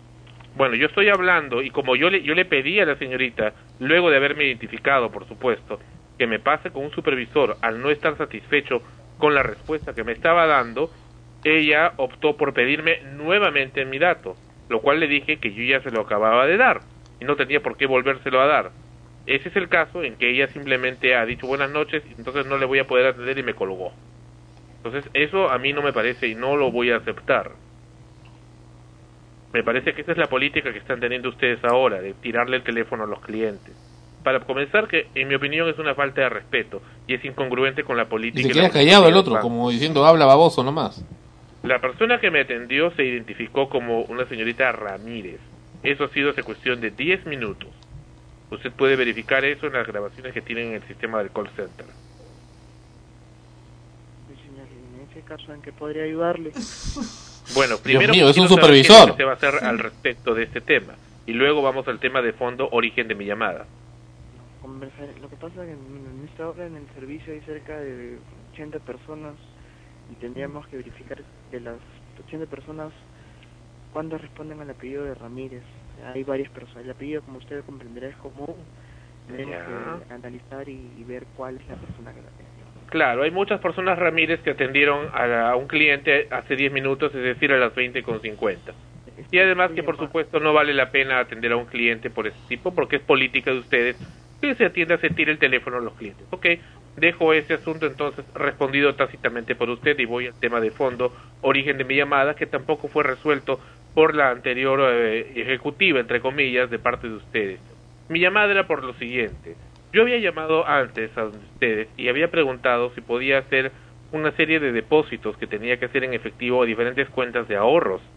Entonces me dijeron que tenía yo la facilidad de hacerlo en estos llamados agentes BCP, los cuales atienden las 24 horas o dependiendo del horario de la agencia. Dependiendo del horario del establecimiento. Exactamente. Entonces, si es un horario de un establecimiento que es un atiende 24 horas, consecuentemente también la atención es del mismo tipo. No, el, el horario de la gente lo establece el mismo establecimiento. El banco cuando firma un contrato con alguno de estos establecimientos no lo obliga si eso, la atención de, por ejemplo, una licorería es de 24 horas, el banco no los obliga a trabajar las 24 horas con el banco con, como agente. Eso ya lo impone el establecimiento. No hay Bueno. un contrato que estipule el horario que ellos van a ir. Eh, caballero, correcto. Vea usted, en la publicidad que tienen ustedes, si ese es así como me dice, estamos hablando, por supuesto, de una publicidad engañosa, porque ustedes están ofreciendo que en, mediante los agentes BCP uno puede hacer transacciones en ventanilla de estos locales fuera de horario. Fuera de horario, inclusive en la publicidad ustedes in- inciden que puede ser en altas horas de la noche. Eso es lo que yo estoy apreciando. Entonces, y más aún cuando yo llamé antes y pregunté y me dijeron que me acercara. Cuando me he acercado a una Boticas y Salud, que es el nombre de ese establecimiento, en la avenida San Luis, en San Borja, me parece que es en la cuadra 20. Entonces, primero que en este local me dijeron que ellos no trabajaban con el banco de crédito. Me acerqué a una cuadra más allá que había otro local del mismo establecimiento, Boticas y Salud, y ahí había el logo del banco de crédito. Entonces dije que quería hacer unos depósitos y cuando me estaban preguntando en qué cantidad, le dije, bueno, son varias cuentas a las que voy a depositar. Entonces yo me hicieron sacar mi efectivo que yo había llevado y una vez que lo había hecho, me dicen que no me pueden recibir ese dinero porque solamente lo reciben hasta las 8 de la noche. ¿Perdón usted? ¿Perdón? Me decía usted, ¿Cuánto era la cantidad? vea usted, yo tenía que hacer depósitos de 480 soles a 12 cuentas. Más o menos eran el- al final. to- todos, todas eran el mismo importe. Aproximadamente, un poco más, un poco menos. Y eso le más, mencionó, al, momen- al momento de hacer la operación, le mencionó eso, eso a la, a la persona que lo atendió. Me dijo, me di- ella me dijo, ella me dijo, ella me dijo, ¿cuánto es lo que va a depositar? Entonces, me dice, ¿tiene el dinero ahí? Claro, le digo, saqué el dinero, ya, y le digo, es a varias cuentas, ya, no, o sea, no es un solo gran depósito, son varios depósitos pequeños. Y entonces ahí es donde me está diciendo, ¿sabe qué? Solamente atendemos hasta las 8 de la noche. Le digo, oiga, le digo, pero me han hecho venir hasta acá. Y por último, en la página web del banco de ustedes no especifica los horarios de vuestros agentes BCP. Entonces, ¿cómo es que uno se atiende? Más aún cuando yo he llamado antes y se me ha informado que vaya, se me ha invitado que me acerque a un BCP. Me dijeron, ¿por dónde está usted? Estoy en San Borja. Ya no me da tiempo para ir al Jockey Plaza, que creo que ya cerró a las 7. Entonces me dice, puede ir usted a un agente BCP, que es 24 horas. Genial. Yo voy, me acerco con mi efectivo y ahora me da el riesgo de salir con el efectivo que ya lo saqué de su bolsa y lo tengo que volver a meter y salir solo por la calle con ese efectivo a altas horas de la noche como he tenido que hacer ahora. Entonces, eso es un poco lo- a lo que yo voy. He sido desinformado por parte del banco y el banco además sigue desinformando en su página web sobre los horarios precisos en que sus agentes atienden. Ese es el asunto. ¿Me comprende usted? En la página bueno, no, no toca el tema de horarios cuando habla de agentes. En- no- no Bueno, es que tenemos que hablar de horarios, señor. Tenemos que hablar de horarios. Así como las agencias tienen horarios, tienen que poner ustedes los horarios sus agentes para uno saber a qué hora va a ir. El, el- el- el horario este lo define el propio establecimiento. Así, Bueno, eso ¿y cómo que- uno sabe que- qué horario tiene el establecimiento? Pues, señor, ¿cómo uno lo va a saber? bueno, Yendo. Eso ya es, ¿Eso ya es lo- Es, ustedes hacen una que- publicidad que están diciendo que, que, lo- que los BC agentes BCP son 24 horas, que son mucho más flexibles que en las una parte de la página web indica que este, la gente tiene las 24 horas, señor. Tienen Estoy tres comerciales de televisión. Tienen tres comerciales de televisión que así los indican. Uno de ellos, inclusive, los publicitan en los mismos, en la misma red de televisores dentro de las agencias. Yo lo he visto y me los puedo facilitar también. Entonces, yo en esa confianza, más la confianza de haber llamado antes al teléfono de ustedes, al 311-9898, y haber preguntado y que se me hayan sugerido, con estas dos razones yo me he acercado valiéndome la confianza que le tengo al banco para hacer mi depósito. Y finalmente me he encontrado con este maltrato que he recibido tanto por parte del mismo agente BCP al cual ustedes le confían, como también por parte de vuestro personal que como ya dije hace un momento tiene la costumbre indicada por ustedes de tirarle alegremente el teléfono a los que llaman. Y usted, como me acaba de decir hace un momento cuando me comenzó a atender, tampoco tiene disposición de poder investigar si quiere el asunto. O sea, esa es la figura, ¿no? O sea, finalmente yo estoy acá con mi efectivo sin haber podido hacer los depósitos porque tuve la mala suerte de haber confiado en ustedes, en sus agentes BCP. Esa es la figura. Salvo que usted me diga algo en contrario, ¿no? Bueno, en la página web, como le indico, no figura que atiendan las 24 horas. Este, Ya. los comerciales y tampoco hay una indicación de que atiendan las 24 horas del día a los agentes BCP. Ya. Este, efectiva, pero efectivamente usted, como dice, no hay pues tampoco ninguna mención en la cual este eh, indique que se acerca este, la disponibilidad del establecimiento. Sin embargo, en los banners que tenemos este en las agencias, este, en los trípticos, indica que es, es- el horario lo establece el establecimiento. Eh, sí, nosotros podemos indicar que este, la persona que lo atendió inicialmente y que le recomendó que se acerque a un agente debió tener más cuidado e indicar, hacerle hincapié en lo que le estoy mencionando. Porque Así estamos hablando de efectivo. así como también de que este, eh, los agentes tienen un tope, o sea, no tan, eh, una, explicarle cómo funciona este, una, me- la mecánica del agente para la, Yo lo sé, yo lo sé. Es, es, es un dinero que ellos tienen en su este, cuenta y lo transfieren. Claro, tienen un, este, entonces, este, también debió preguntar cuánto era la cantidad y teniendo en cuenta que son 12 depósitos, aproximadamente estamos hablando de cerca de 7 mil soles, este, bueno, eh, habría que tener este, eh, un poco más de, eh, del, del criterio para poder preguntarle eso y para poderle, eh, bueno, indicarle que eh, sería preferible que si no va a llegar a una agencia para poder depositar ese importe, eh, lo hubiese realizado el día de mañana, ¿no? Este, y no es y no acercarse a una, a una agencia Claro, me dijo que podía ir mañana, pero yo le dije que necesitaba hacerlo hoy. Bueno, Entonces me dice, no se preocupe, puede hacerlo, me dice un agente de BCP, Claro, bueno, usted perfecto. tiene cierto conocimiento este, de cómo funciona la gente porque habló en el término de la transferencia. Sí, Pero, yo sé este, eso, lo sé claro, muy bien. Pero en este caso, este, eh, también este, hay que tener en cuenta que un- un- un- teniendo en cuenta que el, depósito va a ser de aproximadamente 7 mil soles, este, bueno, eh, en la gente generalmente eh, se, se define como como transacciones para hacer pequeñas transacciones más que nada o transacciones este no no de esa magnitud no Pero eso tampoco lo especifican ustedes. ¿O sí? bueno es este Tampoco lo eh, especifica. no, no lo especifica el O sea, tampoco no le especifica. especifica. Pues, o sea, creas una expectativa de algo que no es. O sea, en otras palabras, el ir a un agente BCP no es lo mismo que ir a un banco, al menos para el, el punto depósito, también retiros. Ese es, ese es la, el tema. Bueno, ok, le agradezco por su tiempo, señor. He dejado constancia de todo lo que me ha dicho. Gracias. Y el público también lo ha podido escuchar. En efecto, los agentes BCP, un gran fraude. Y ya me ha pasado varias veces, inclusive en horas del día, que uno va a querer hacer un depósito o inclusive un retiro y resulta que no hay dinero. Ahora, esa es una constante en casi todas las, eh, actualmente, en casi todas las empresas de servicios, de lanzar la publicidad con lo que les interesa que el público escuche y crea, más los inconvenientes o, o las restricciones que esto pueda tener. Uno, o lo colocan en letras pequeñitas, pequeñitas, pero muy, muy, muy chiquitas. Si es en televisión tan rápido que nadie, nadie, ningún ser humano puede leerlo eh, con la rapidez con que además los comerciales se dan en televisión máximo de 30 segundos y, y- cuando también mucha gente no tiene acceso a internet, no tiene costumbre de entrar al internet para entrar a la página web y leerse detalle por detalle todo lo del contenido del servicio sino que eh, generalmente pues la- las personas atienden al comercial y responden, reaccionan a lo que se les está ofreciendo. Hay un comercial del BCP sobre agentes de BCP. Y acá sale el hombre con un despertador y se va. Buen día, ¿cómo estás? Entra en horas de la madrugada, a la mañana, muy tempranito. ¿Cómo se les ocurrió poner un banco en mi tienda? y le dice cómo se le ocurrió poner el banco en su tienda. Mm. Porque va a la farmacia y hace a las 6 de la mañana, 5 de la mañana. ¿A qué hora sale el, lo- el reloj este? A veamos.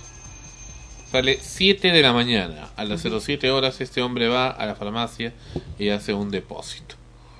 ¿De cuánto? No se sabe. Claro, toda Pero- la, la- historia, el storyboard que, que se plantea para el comercial, eh, te, lo que hace es ofrecer ¿no? una sensación equivocada.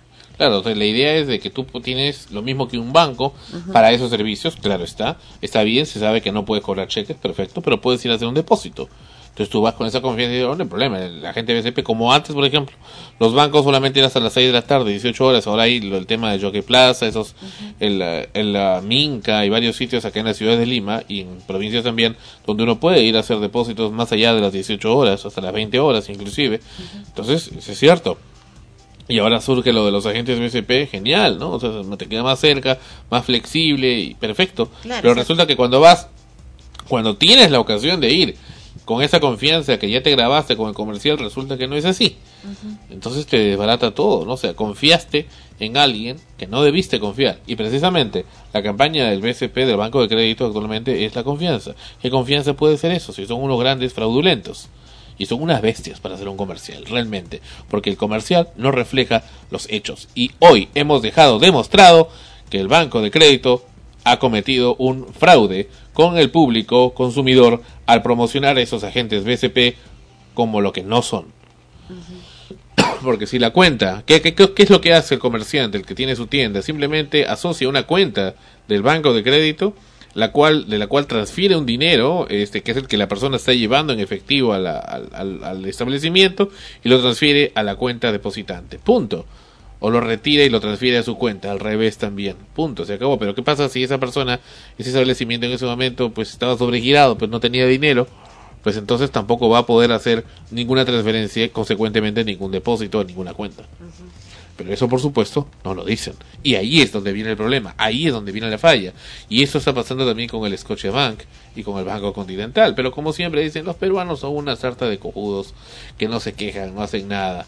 Y esa es una de las cosas que mucho me da cólera. Y esto que acabo de decir, esa frase, tal y cual, con esa frase, con esa palabra soez, tal y cual se escucha en locales como el Banco de Crédito, el Banco Continental, va- BBVA, Banco Continental y también el Scotiabank. Sí, señores, lo he escuchado.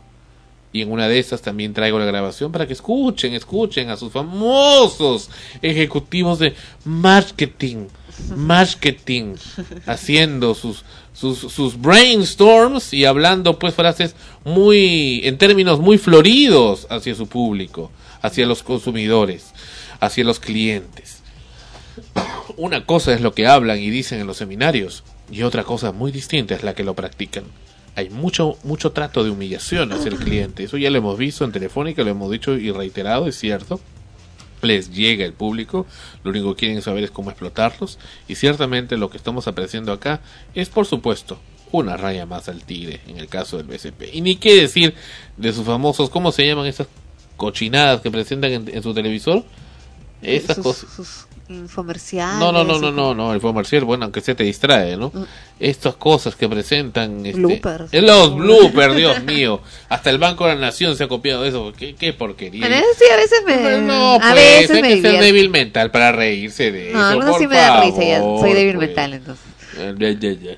Bueno, A veces me, me dan risa. en fin. Bueno, Ah, tampoco no paro mucho rato, ¿no? En, en el, en el lugar.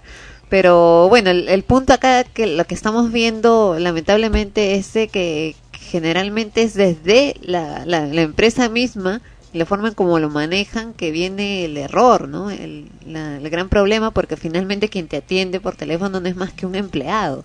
Y el empleado muchas veces, eh, con el temor también de que puedan despedirlo, eh, sancionarlo por hablar mal de la empresa donde trabaja, trata de justificar y tampoco tiene la forma de cómo justificarlo, no está preparado para ello y hemos escuchado los grandes silencios que, que, que se manifestaban. ¿ah? Y era un supervisor. Claro, un supervisor que pareció, por la voz parecía un bastante joven, comenzando, eh, que y se quedaba en silencio, ¿no? Hemos escuchado eso, largos silencios y luego cuando ha, ha hablado se notaba que estaba sentado seguro en la computadora abriendo la página web, buscando a ver qué cosa respondía porque recién enterándose de la situación y sin saber qué, qué hacer o cómo solucionar el, el problema, ¿no? Y, y- bueno, y eso se, se repite. Ahora una cosa que, que justo cuando, cuando hablábamos con Florence, eh, no, no, no mencioné, olvidé mencionar, ya se me vino a la cabeza, pero ya se, se fue el tiempo, era cuando ella dijo de que una de las características de los clientes de ahora es que precisamente son más reclamones y todos porque se sienten protegidos, pero no es tanto así. Una de las peores sensaciones que siente el cliente actual es que está desprotegido y que eh, en algunos casos reclama y siente que, su reclamo y todo se va al agua porque no hay quien lo respalde. Es verdad que hay ah, ahora agrupaciones, asociaciones y todo con el fin de, de la protección al consumidor, pero nos encontramos con que eh, la base legal está tan errada que no sanciona legalmente cuestiones como estas, por ejemplo. como Indecopi, ¿no? Donde al final tú haces tu reclamo, pagas en Indecopi, pues si te manda una, una acción judicial a la empresa y te lo dilata hasta el día del juicio final. Claro, porque legalmente lo pueden hacer. Entonces, eh, tú te sientes defraudado y, y piensas que estás perdiendo el tiempo, tiempo y dinero en, en- en todo esto para que no llegue a, a- a buen puerto, ¿no? Ento- eh, Entonces, no muy protegido no te sientes, al contrario. Regresamos con extremos en frecuencia primera. Hoy no vino Mary, pero va a estar de todas maneras y se disculpa para todos sus admiradores y fans que siguen siguen su voz y su imagen si la conocieran. Regresamos con extremos. Viene Mari Trini, una estrella en el jardín.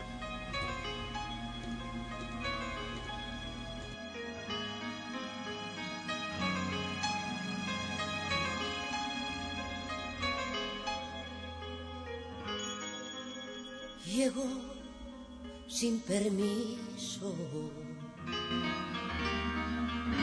la estrella de antaño, la que antes era solo luz.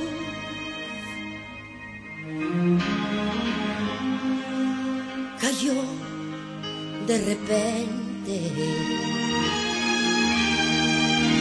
desde el azul del mundo corazón se me encogió. Ahora ya sé dónde te escondes. Ahora ya sé en dónde habitas pero no sé el por qué has venido de nuevo.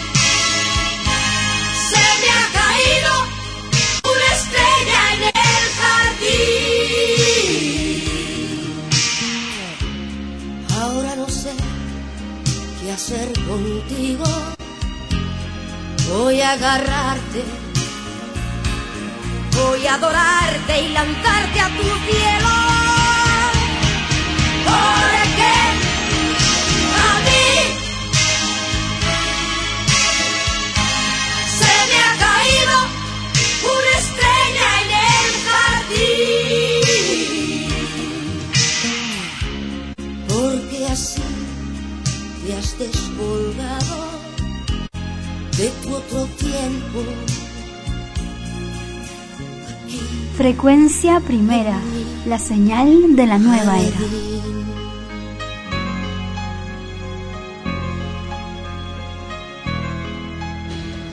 La recordada Mari Trini con una estrella en el jardín.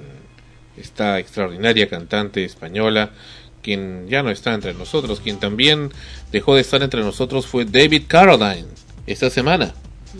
El famoso actor de Kung Fu y quien a quien atribuyen también haber sido el usurpador de, Bruce Lee, porque Bruce Lee en realidad debió haber sido el que haya protagonizado Kung Fu, pero en fin, David Carradine amaneció también muerto esta semana en Bangkok, Tailandia, eh, amarrado del cuello y de los testículos. Parece que ha sido asesinado o no se sabe si estaba en algún tipo de juego sexual, pero el hecho es que David Carradine ya tampoco nos acompaña más en este mundo.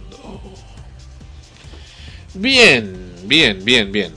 Ahora, como todas las semanas, nos acompaña nuestro amigo Fonchi en el programa nuevamente con nosotros. Hola Fonchi, bienvenido a Extremos. Muy buenas noches, Sandro. ¿Qué nos traes esta noche? ¿Qué tal?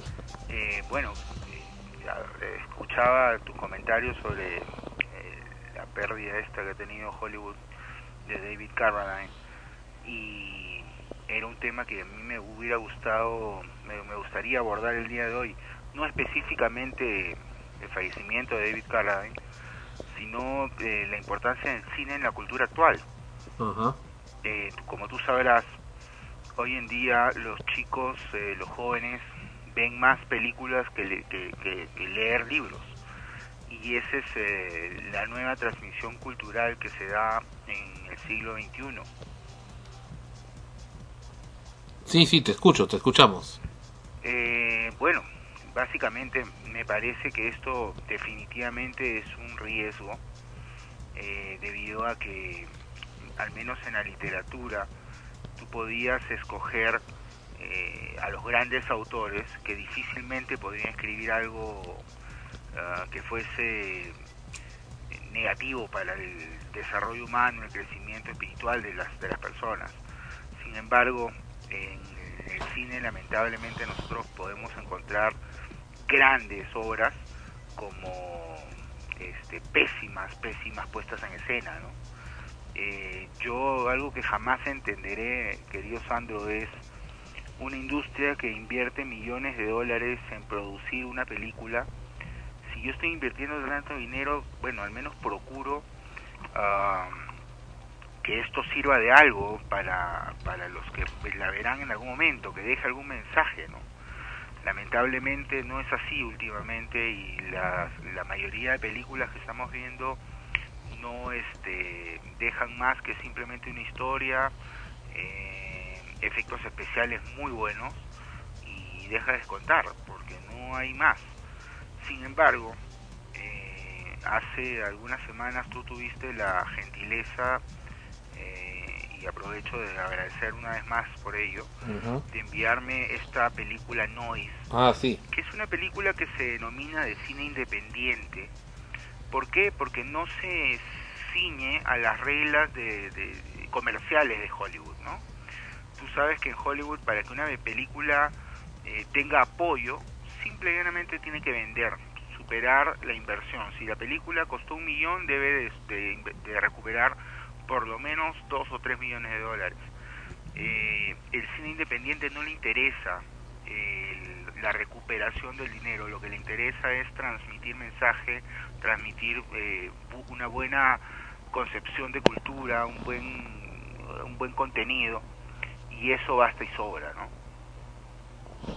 Ahora, hay diferentes tipos de cine, ciertamente, Fonchi, y bueno, hay esos cines que, que ganan premios y todo eso, pero te digo ciertamente en lo particular, a veces son un poco aburridos, ¿no? Ir a ver una película dilatada, tan densa, versus ir a ver una película que caramba, caramba, ca- capaz te, te alegra la vista, ¿no? Te entretiene, te hace reír, o, te, te lleva a otro mundo, o te, te da un poco de subirte la adrenalina, y bueno, y al final te sales sintiendo mejor, ¿no?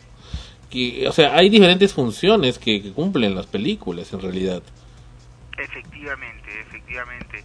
Ah, lamentablemente el cine, ah, digamos, más cotizado, mm, eh, más valorado, es aquel que es un poco más denso, como tú dices, un poco más aburrido. Este, sin embargo, si tú logras superar los 30 o 45 minutos iniciales, te logras meter en tramas que difícilmente luego vas a poder superar.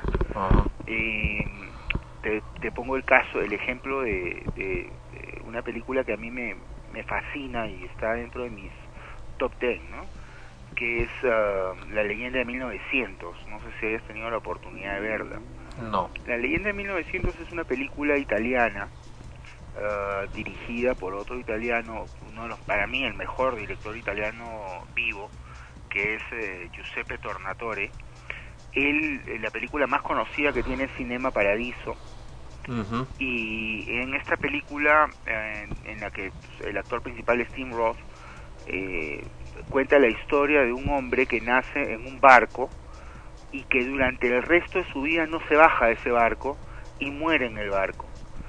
Y tiene una y hace una metáfora de y hace una metáfora de, de la vida con respecto al barco no eh, eh, al comienzo es un poco densa, la gente eh, podría de repente sentirse aburrida, pero como te digo, si tú pasas esos 30 o 40 minutos iniciales, te vas a terminar dando cuenta de que la película realmente es una obra de arte y que vale eh, un millón de veces más que cualquier bodrio como Rocky 5 o Terminator 4, que además venden millones de dólares. Eh, lamentablemente la leyenda de 1900 no vendió tanto, pero es una de las obras de arte del cine actual. Y ahí viene el tema, Fonchi, nos reíamos acá con Ana Rosa cuando tú calificas de bodrio a Rocky 5, exactamente, y a Terminator 4, en fin. Bueno, ciertamente Terminator 4 no tiene mucho que ver con las anteriores Terminators, se ha hecho un enredo en todo el, el, ciclo de, de estas películas, pero eh, bueno, para, para cierta gente eh, puede ser entretenido ir a ver, ¿no? O sea, depende qué es lo que busques, creo, con la película, para saber si realmente fue buena, y hay gente inclusive la va a ver varias veces, ¿no? Sí, sí. Entonces, por ejemplo, eh, a, mí me gusta una película, ¿cómo se llama esta película? El Cubo, por ejemplo. No sé si viste esa película. Por supuesto, es El- una película muy buena. Y a Ana Rosa no le gusta. Me dice que, cuando yo le llevé a ver el cubo, yo me quedé impactado, o sea, no, no cerré los ojos y Ana Rosa eh, se burlaba, ¿no? Porque al final, recuerda en la primera parte, de, la primera película del cubo, hay un chico medio, medio mm, soncito que sale y, y es el que a- sale del cubo, ¿no? Así es. Y Ana Rosa se burlaba y otra gente también que estaba en la sala porque había ido poca gente a la sala en aquella ocasión, casi nadie quería ver esa película y, y la gente decía que ya acabó, ya acabó y Ana Rosa dice, ya ves, ya acabó, todo el mundo, nadie va a ver eso, nadie entiende, ¿no? Así es. Este, pero para mí sí, sí me gustó, es es más he comprado la segunda parte, creo que tiene otras partes también. Y es interesante ver todos los fenómenos psicológicos que ahí ocurren. Pero eh, en otras personas, por ejemplo, tiene otro un impacto diferente. Claro, ¿no? Porque también eh, existe, por ejemplo, ¿no? Cuando vamos al cine, Sandro y yo generalmente nos ponemos de acuerdo en tratar de ver algo en común. A veces él me acompaña a ver las que a mí me gustan y se tiene que aguantar, y yo también tengo que aguantarme las que, las que a él le gustan, ¿no? Pero, por ejemplo, a mí me gustan ver películas históricas, películas eh, que, que tengan mucho contenido eh, también psicológico y dramático, pero más por historia, por, por emociones. Yo voy más a la emoción, ¿no? a, la, a la cuestión emocional que racional.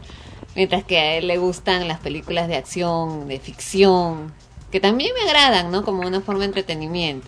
Pero, por ejemplo, ir, llevarlo a ver una película a Sandro, que, en la cual, como tú dices, tiene que traerse los primeros 30, 45 minutos, él no lo soporta, ¿no? Y comienza a decir, pues, que es una película súper aburrida. O me duermo, ¿no? o se duerme, ¿no? Yo me quedo viendo toda la película hasta el final. Pero entonces pienso que también es un poco los gustos personales de cada persona. Hay gente que definitivamente no le gusta leer y no deja de ser una persona culta por eso, porque de pronto lee a través, o sea, por ejemplo, en el caso de Sandro, él no le gusta leer libros físicos, él lo lee todo por internet, es lo que a él le gusta. Y me contaba que de chiquito también le gustaba comprar los DVDs o porque ahí le gustaba ver.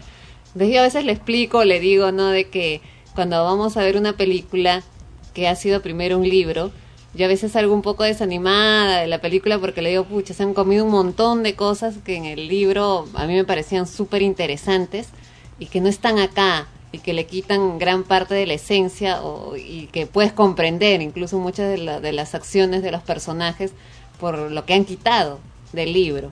¿no? Y, y él lo desconoce, ¿no? Una obra de teatro, como la otra vez que fuimos a ver El Principito, por ejemplo, en, en el teatro, que él nunca había leído El Principito, yo sí, y luego de verla recién se puso a investigar sobre El Principito y la historia y todo lo demás, ¿no? Pasan cosas así, creo que a mucha gente le, le sucede eso, ¿no? Así es, Ana Rosa. Lo que sucede es que definitivamente tú no ja- jamás vas a poder comparar un libro con una película. Eh, yo creo que una sola película ha equiparado, de alguna manera se ha acercado a lo máximo posible a, la- a- a lo grandioso libro que es El Padrino 1. Después no he encontrado otra obra, por ejemplo, no sé si tú te estás refiriendo, creo, a El amor en los tiempos del cólera, por ejemplo Por ejemplo, ¿no? per- se perdió mucho con la película. Es una bar- es un enorme porcentaje de información y además de sentimientos y emociones que se pierden no por culpa del director. Lo que pasa es que en este caso el, el que adapta la, la obra a la película eh, tiene un límite de tiempo. Sí. Entonces tiene que cortar algunas cosas que lamentablemente para él no son tan importantes, sin embargo para el lector lo pueden ser. O La Casa de los Espíritus, por ejemplo, otra novela extraordinaria de Isabel Allende. Y la película, eh, a pesar de ser muy buena y tener un reparto extraordinario como son Jeremy Irons, Winona Ryder, Meryl Streep, etcétera, eh, pierde mucho, mucho, mucho de información. Y yo estoy de acuerdo contigo en eso. Lamentablemente a veces se pierde mucho en la película. Pero a- a- el, el mensaje que quería traer desde el día de hoy eh, eh, en mi tema psicológico está en el siguiente. Cuando yo invierto dinero, tanto dinero, millones de dólares, que podrían servir para darle de comer a niños, a, muchos niños, de repente, a- en el caso de algunas películas, el, el presupuesto de esa película podría dar de comer a todo el departamento, a toda la zona sur del país por un año, así exagerado es. Y a veces ese dinero se gasta en películas que efectivamente son entretenidas, este, te hacen reír, te hacen pasar un buen momento, pero que al final de la película no te dejan absolutamente nada, sales vacío. Y, y peor, lo peor de, de todo, a veces sales este, hasta angustiado o, o tenso o nervioso por el contenido de la película. Por ejemplo, me refiero a Juegos Macabros, ¿no? Es una saga que ya tiene hasta la sexta parte, si no me equivoco. Y se trata básicamente de una persona que atrapa gente y las hace Sí, es horrible. para sobrevivir cortándose miembros y disparándose entre ellos. Claro, y, y a Sandra le encanta esa película. ¿Cuál? So, No, ese, no, ese es el, el juego del miedo, ¿no?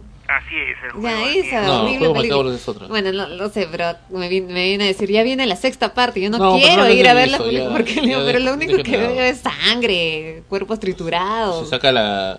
¿Por qué están gustando tanto esas películas, Fonchi? Excelente pregunta, Sandro, a eso iba.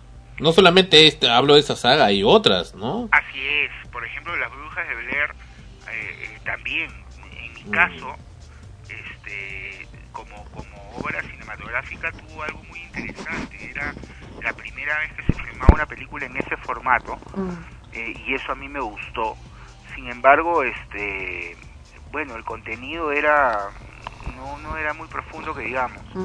Sin embargo, la gente gasta miles de miles de soles eh, diarios en ir a ver ese tipo de películas. Y contestando la pregunta de Sandro de por qué, básicamente eh, se, se llega, en mi opinión, a, ¿cómo se dice?, saciar cierta sed de violencia o de sangre o de, en, en el caso de películas eróticas, de sexo, que no se pueden tener a la mano en la vida diaria, en la vida cotidiana, ¿no? Y lo peor de todo es que nos dirigimos hacia eso, a que cada vez se consuma más violencia y menos arte. Eh, yo no, no estoy seguro si, si les comenté esto, pero cuando estuve en la universidad tuve la oportunidad de aplicar una encuesta en la que le preguntaba a la gente eh, con qué familias se sentían más identificadas. Si con la familia Ingalls, esta, de esta serie de los, de los Laura 70s, Ingalls. 80s, eh, con. Michael Landon y, toda esta, esta Caroline. fue una, una, así es, fue una época, una, una serie que marcó época, o Los Simpson, ¿no? Que es la familia de moda. Y lamentablemente la mayoría, pues, se, se, eh, se ve mejor reflejada por la parodia de Los Simpson. Sandro que- número uno. Perdón. Sandro número uno. Así es. No, y yo también. A mí me fascina Los Simpsons. Me parece eh, el- los dibujos animados más exitosos de la historia. Pero lo preocupante psicológicamente es de que ¿por qué nos gusta tanto Los Simpsons? Porque efectivamente nos vemos reflejados en ellos y si analizamos en qué nos vemos reflejados, tenemos que darnos cuenta en que nos vemos reflejados en un hombre como Homero Simpson, que es una persona que no, no controla sus emociones, que es una persona que no es nada responsable, que es una persona que vive en un mundo irreal, eh, en Bart Simpson, que es un niño con tendencias psicopáticas, este, en Lisa, que es una niña que adora la cultura y tiene que, que- que Sí. leer eh, a escondidas para no ser el, la burla de su salón. Entonces, efectivamente estamos eh, ante una un espejo que nos muestra un mundo, pero un mundo que no es del todo positivo ni, ni, ni beneficioso, ¿no? Claro, ¿no? Es, ese, es parte la, la reacción típica del, del espectador cuando te muestran la verdad, o sea, cuando muestran algo que es muy creíble, es cuando se identifican más. Eh, ahora pues no hay, no, lamentablemente no es común ver familias como la típica familia Ingalls, ¿no? De papá, mamá, hijos, hermanos que se quieren, sino más bien estamos eh, presenciando una época en la cual se caracteriza mucho por tener familias disfuncionales. Antes no se- ni se escuchaba esa palabrita, ¿no? Disfuncional. Ahora el que menos dice, procede de una familia disfuncional. ¿Qué significa? Padres separados, eh, madre o padre eh, con problemas de adicciones, disfuncional. O sea, y, y- antes no era común eso. No sé si porque no existía y se tapaba mucho por una cuestión social o porque realmente no lo era. Ahora, como, como se supone que todo es más libre, incluso pues ahora te puedes casar y divorciar rápidamente. ahora el divorcio rápido, ¿no? Entonces dicen que, que en gran cantidad acuden ahora las parejas a las municipalidades a divorciarse, cuando antes no era. Entonces hay hay gente que está a favor, otros en contra, porque dicen que eso propicia la desunión familiar. Pero por otro lado también nos quedamos pensando hasta qué punto eh, eh, hemos llegado para estar frente a una situación así, ¿no? De- Así es, así es. Ahora, a mí, yo me moría por hacerles a, a, a ustedes algunas preguntas, ¿no? En el caso de Sandro, por ejemplo, Sandro, si tú tuvieras que eh, decirme cuáles han sido las tres películas que más te han impactado de, de todas las que has visto, que deben ser por lo menos más de 100, Fuera de las pornográficas. fuera de las pornográficas, ¿cuáles, ¿cuáles me mencionarías? Pero ¿a qué llamas tú impactar para comenzar? ¿Perdón? ¿A qué llamas impactar? ¿Cuáles son las que más recuerdo? ¿Cuáles son las que más me gustaron? ¿Cuáles son las que con las que más aprendí? ¿A qué llama? ¿Qué interpretas por por por eh, impactar? Yo me refiero a cuáles te dejaron pensando más, te, te fuiste a la cama pensando en los personajes, en qué hubieras hecho tú, en por qué reaccionó de tal o cual manera, y que te dejó que te dejó marcado de alguna manera. Ah, las que te hacen pensar, las, las que te hacen razonar. Viaje a las estrellas me gusta mucho, Next Generation, la, la serie. Claro. La serie de con el Picard y todo eso. Claro, Me- da- Data y todo eso. Exactamente. Bueno, Ah, es una serie muy buena, pero a en mí me gusta. cine, En cine, bueno, también la han dado en cine esta. claro, También la han dado de cine. Eh, y eso hasta donde, si es de ese género que me dices, hasta donde recuerdo. El Q también me gustó, me hace pensar. Y bueno, me agarras un poco desprevenido, pero tengo varias, varias que, que se encuentran como aguja en el bajar, que a veces dan. ¿No? Pero, pero sí, sí, varias que una tercera que me podrías decir, Pucha, no me. Ah, espérate. Hay una que me gusta, no sé si la has visto, con Arnold, Arnold Schwarzenegger, que es uno de los comienzos de los 80, se llama Total Recall, El Vengador del Futuro. es una de mis favoritas, me parece Eh. una muy buena película. Es una y te deja pensando. Ese, por ejemplo, yo siempre quería verla en español latino y finalmente la conseguí en español latino y la he visto un montón de veces, ¿no? Y, y comienzo a pensar, tú sabes que fue todo un proyecto enorme el hacer esa película largo, porque desde hace hacía muchos años esos productores querían hacer esa película, pero no podían, se encontraron con, creo que por 10 años con un montón de tropiezos hasta que finalmente salió, precisamente por el tema del argumento. Esa es una de las películas que también a mí más me gustan, porque te hace pensar el qué es lo que hubiera podido ser, ¿no? Así es. Otra, por ejemplo, interesante, ahora que ya estoy haciendo más memoria, y volteo porque acá tengo mi, mi suite de, de películas, por ejemplo, es este El efecto mariposa, por ejemplo. Extraordinaria. También una muy bonita película. Una de las mejores producciones de los últimos tiempos. Así es. La primera, porque hubo otra que nada que ver. Sí, fue un bodrio. Y en tu caso, Ana Rosa, ¿cuáles serían las tres películas que más te han, deja- te han- más te han marcado? Ah, la primera de frente se me viene La Sociedad de los Poetas Muertos. Me Claro, con Robin Williams. Ajá. De las más modernas, Inteligencia Artificial. Me gustó muchísimo. Ah, esa también, coincido. Y Ajá. justo acá la tengo. ¿ah? Esa me encantó. Es muy buena, muy Claro. buena. Y, y una tercera, Ana Rosa. Y la tercera, para mí, la romántica por excelencia fue One with the Wind, lo que el viento se llevó. Oh, bueno, pero insisto, insisto en que le quitaron, bueno, es que es larguísima, pero el libro es más largo todavía. Pero, pero tú has hecho de Scarlett O'Hara, pues has hecho la actuación Claro, o sea, también. el, el libro me lo sabía de, de cada página, creo, ¿no? Entonces, definitivamente la película también le quitó muchas cosas para poder entender los personajes. Y, pero me quedo con, o sea, me gustan. Esas, Así es. esas tres. Yo, eh, eh, ¿por Bueno, qué les pregunto esto? En la actualidad yo a los jóvenes o pacientes a quienes atiendo les hago la misma pregunta y lamentablemente ya este las respuestas son preocupantes, ¿no? Eh, supongo que de alguna manera por en algunos de los casos es por una cuestión de inmadurez, pero me ha pasado ya también con personas bastante adultas y sus respuestas, por ejemplo, son ah, este disaster movie, ¿no? Estas películas o, o una película de miedo, estas películas que son movie. parodia, Ah.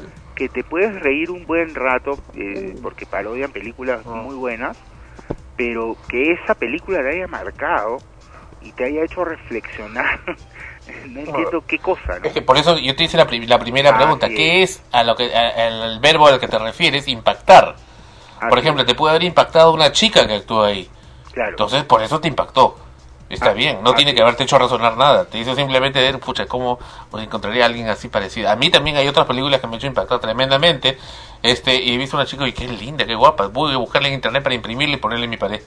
No, sí, cuando yo es otra cosa, ¿no? Cuando vi La Sociedad de los Poetas Muertos, eh, en las escenas finales, yo creo que un poco más me faltaba y me subí a la butaca también a decir, oh, capitán, my capitán. Estaba a punto, o sea, me llegaba esa emoción. Eh, que es lo que me gusta cuando voy al cine, es que me emociona. Así es, te me mueve muchas eh, emociones y sensaciones, ¿no? Exactamente, y cuando notas que es más natural, ¿no? Que es- se siente, ¿no? Una cosa diferente. Así es. Y en esta, volviendo al tema de las películas de esta que, que Ana Rosa tocó, que también precisamente estaba por comentar, bueno, ha coincidido con el tema que has tocado, lo de inteligencia artificial, por ejemplo, es una película que le he vuelto a ver y la vuelves a ver y la vuelves a ver y, Y- no sé, como que le encuentras otro ángulo, ¿no? A cada- cuando le vuelves a ver la película. Efectivamente, en el cine sucede lo mismo que en los libros. Eh, tú puedes haber leído El Principito a los 15 años y cuando los lees a los 35 tiene todo otro sentido y otro significado en tu vida. En las películas pasa lo mismo, no solamente porque, bueno, ya tus vivencias hacen que veas la película desde otro ángulo, sino que te das cuenta de más detalles que a veces los directores colocan por una razón muy específica, eh, muy simbólica, ¿no? Mm. E- eso es eh, eh, importante.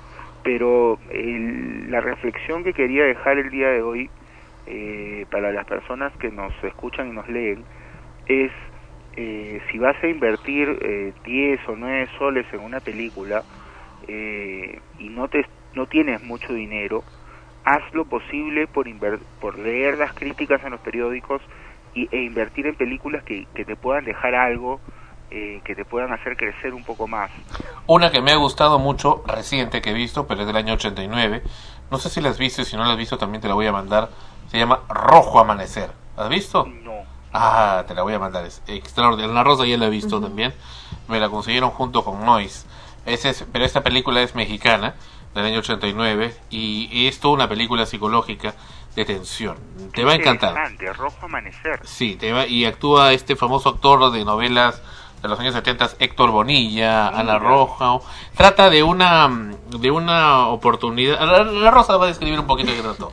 No, es un hecho que, que ocurrió pues en México. En 1968. eh, de un grupo de estudiantes universitarios que, que estaban eh, reclamando bueno sus derechos y eran como decir ahora casi tildados como subversivos no aunque eran jóvenes y ocurrió pues un día en, en este país que fueron atacados sangrientamente ¿no? asesinaron a muchos estudiantes eh, bueno que, que, que triste no que ese tipo de historias se repitan constantemente en el mundo y en todos los países Lo interesante es ahí ver cómo, cómo involucran a toda la familia, ¿no? familia Claro. y eso tiene que estar en tensión, en un apagón y todo ocurre en una madrugada.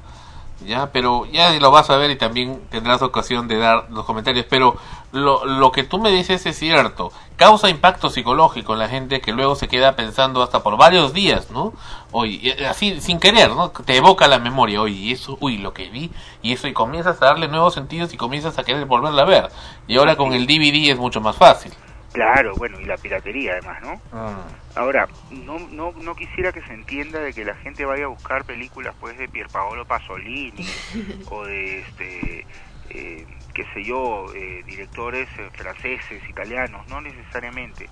Por ejemplo, una gran película, ahorita que, que me acabas de hablar de, de Rojo Amanecer, que es mexicana, una gran película mexicana que es súper moderna, súper interesante, ágil, con muy buena banda, una muy buena ba- banda sonora, es Amores Perros. Mm, sí la vi. Y Amores Muy Perros es una película que podría pasar como una película media light, sin embargo te deja muchísimo que pensar porque hay escenas que realmente son memorables, ¿no? Como Ana Rosa eh, estaba escuchando que la has visto, esa escena en la que ponen a los dos hermanos y la pistola al medio. Sí. Es impresionante, o sea, te deja te deja analizando muchísimas cosas y el cine bueno no es necesariamente aburrido. Puedes encontrar incluso películas romanticonas que durante mucho tiempo yo las vetaba simple y llanamente por ser románticas y sin embargo ahora avaloro mucho. Una película que le recomiendo a, a- a las personas que, que están con nosotros ahorita es um, Un amor verdadero, se llama en castellano. En inglés es Love Actually.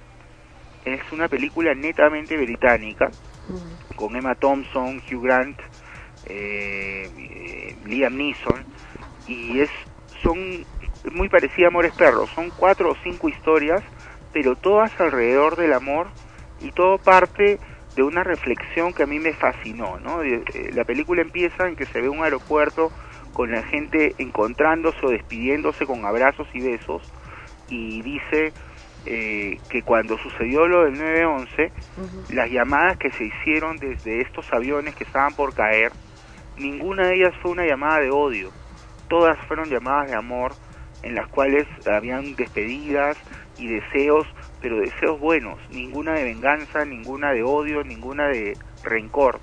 Y, y así empieza la película y te mete en la historia muy interesante de, de- de cuatro o cinco personas, no todas parejas, hay el caso de un padre con un niño, por ejemplo, este y todo alrededor del amor.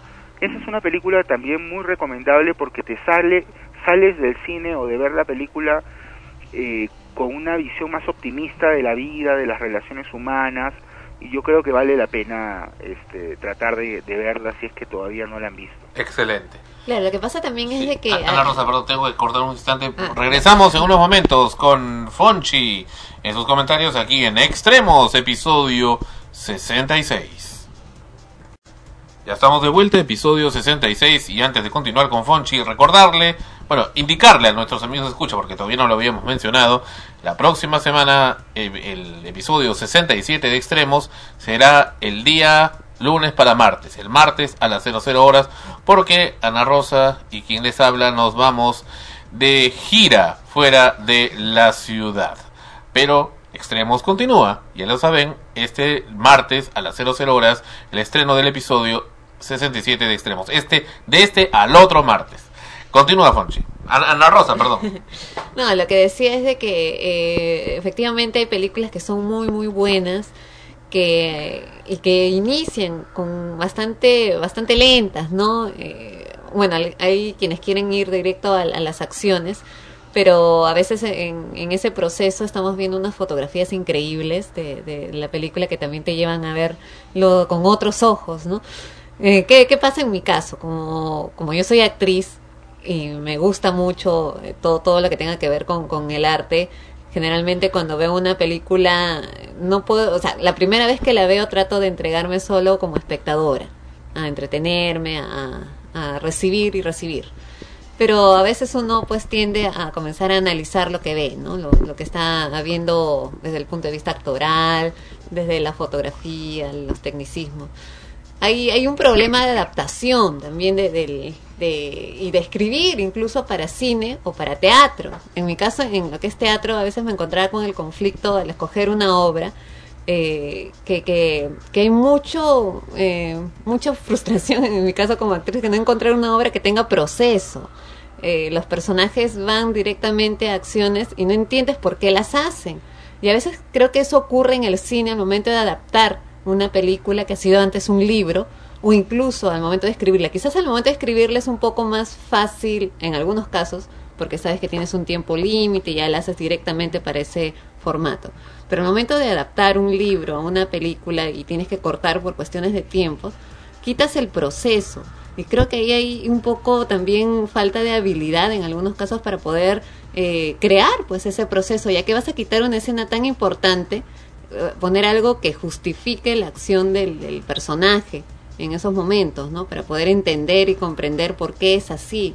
A veces uno como actor o como actriz recibe el libreto y hasta tiene pues que, que darle mil vueltas a toda la historia atrás, antes de, de la escena, para ver por qué llega a ese momento el, el personaje a decir tal cosa, a actuar de tal manera. Y bueno, pero el común de la gente cuando va al cine no se sienta pues a pensar esas cosas, ¿no? Se siente y ve la primera parte, le aburrió y a veces hasta se van del cine y no terminan de ver la, la, la película. Eso, eso es total, lo que dices es totalmente cierto. Eh, y ahí está eh, efectivamente pues el arte y la capacidad del adaptador. ¿no?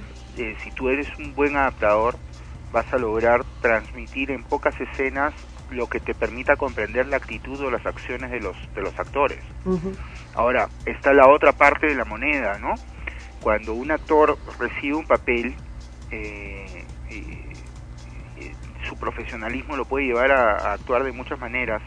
A mí me impactó mucho leer en una de las biografías de Jack Nicholson que cuando él hizo la película Atrapado sin salida, en inglés el título es bastante largo, es algo así como The Bird Who Flew eh, eh, from the Cuckoo's Nest, algo así es.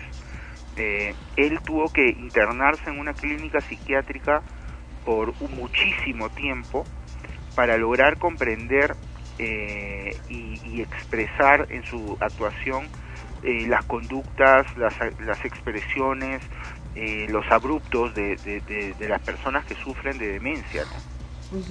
Ese es un factor también muy interesante que muchas veces muy pocas personas valoran en el cine. Ellos piensan este, que, por ejemplo, eh, Edward Norton, cuando actúa en la película La raíz del miedo, eh, que hace de un psicópata eh, sumamente tímido y sumamente introvertido, bueno, eh, eh, simple y llanamente pues le salió la actuación, no. Mucha gente se, se convive con gente con estas mismas características para poder obtener mayor información del personaje, no solamente del libreto, como bien dices tú, sino además de la vida real. Claro. ¿no? Hay mil, mil, bueno, mil formas que, que un actor tiene para poder lograr eh, es, eso, ¿no?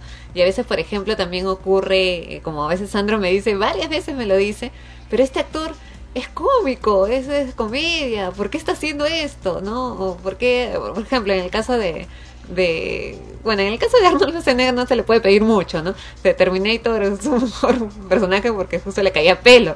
Eh, Y él me dice, pero él es Terminator. Entonces no, no concibe verlo en otro personaje porque para él es Terminator. O como el eh, como Patrick Stewart, por ejemplo, que hace de el Picard y también se le ha visto haciendo un papel de un travesti Así en una en una película completamente diferente, ¿no? Así es, no. Y o- yo- una vez lo vi en televisión y dije, "¿Ese ¿qué, qué es esto, no? Y, y era él, ¿no? Y actúa como una loca. Así es, así es. O actúa en papeles cómicos como por ejemplo hay una película de Mel Brooks sobre Robin Hood y él actúa muy, tiene un papel de una aparición de 10 minutos en, en la película pero es sumamente cómico y tú dices, ¿cómo puede estar haciendo un actor del- de la talla de Patrick Stewart un papel cómico tan, tan este, digamos, ah, eh, ágil, tan leve, tan superficial, pero esa es la, ver- la versatilidad de- de- del actor.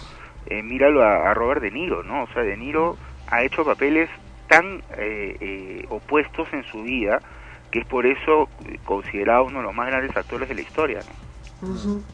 Claro, es, es eso, ¿no? A veces, la, bueno, ya el, público común identifica un actor con un personaje y quiere dejarlo ahí. y se sorprende cuando hace otra cosa y es más, no piensan que está mal, ¿no? pero es que es actor, o sea, es un actor, una actriz, se puede, puede ser un día eh, tranquilo, tímido y el otro día puede ser un psicópata, eh, si es que su papel lo requiere y para eso trabaja y procesa, ¿no? Ahora, nos estamos yendo creo un poco lejos de- del punto, era el, cómo está esto influyendo en la sociedad. Me parece que eso es lo, lo Pero más... influye también porque tú crees en el actor y consideras al actor o el personaje como parte de tu familia o de tu entorno. Entonces, cuando hace un personaje algo que va contra tus propios principios, te sientes también un poco medio traicionado. Claro, no, es- eso sí. No, a lo que voy es eh, el caso, por ejemplo, ¿no? En- en- entre ir a ver Scary Movie y salir del cine luego de ver Scary Movie. Bueno, generalmente a mí me gustan ver esas películas cuando tengo ganas de reírme, de que no me interese ya nada, solo quiero ir que me reírme, el punto, ¿no? Ya, pero cuando quiero eh, profundizar más, ¿no? Ya voy a ver otro tipo de películas, ¿no?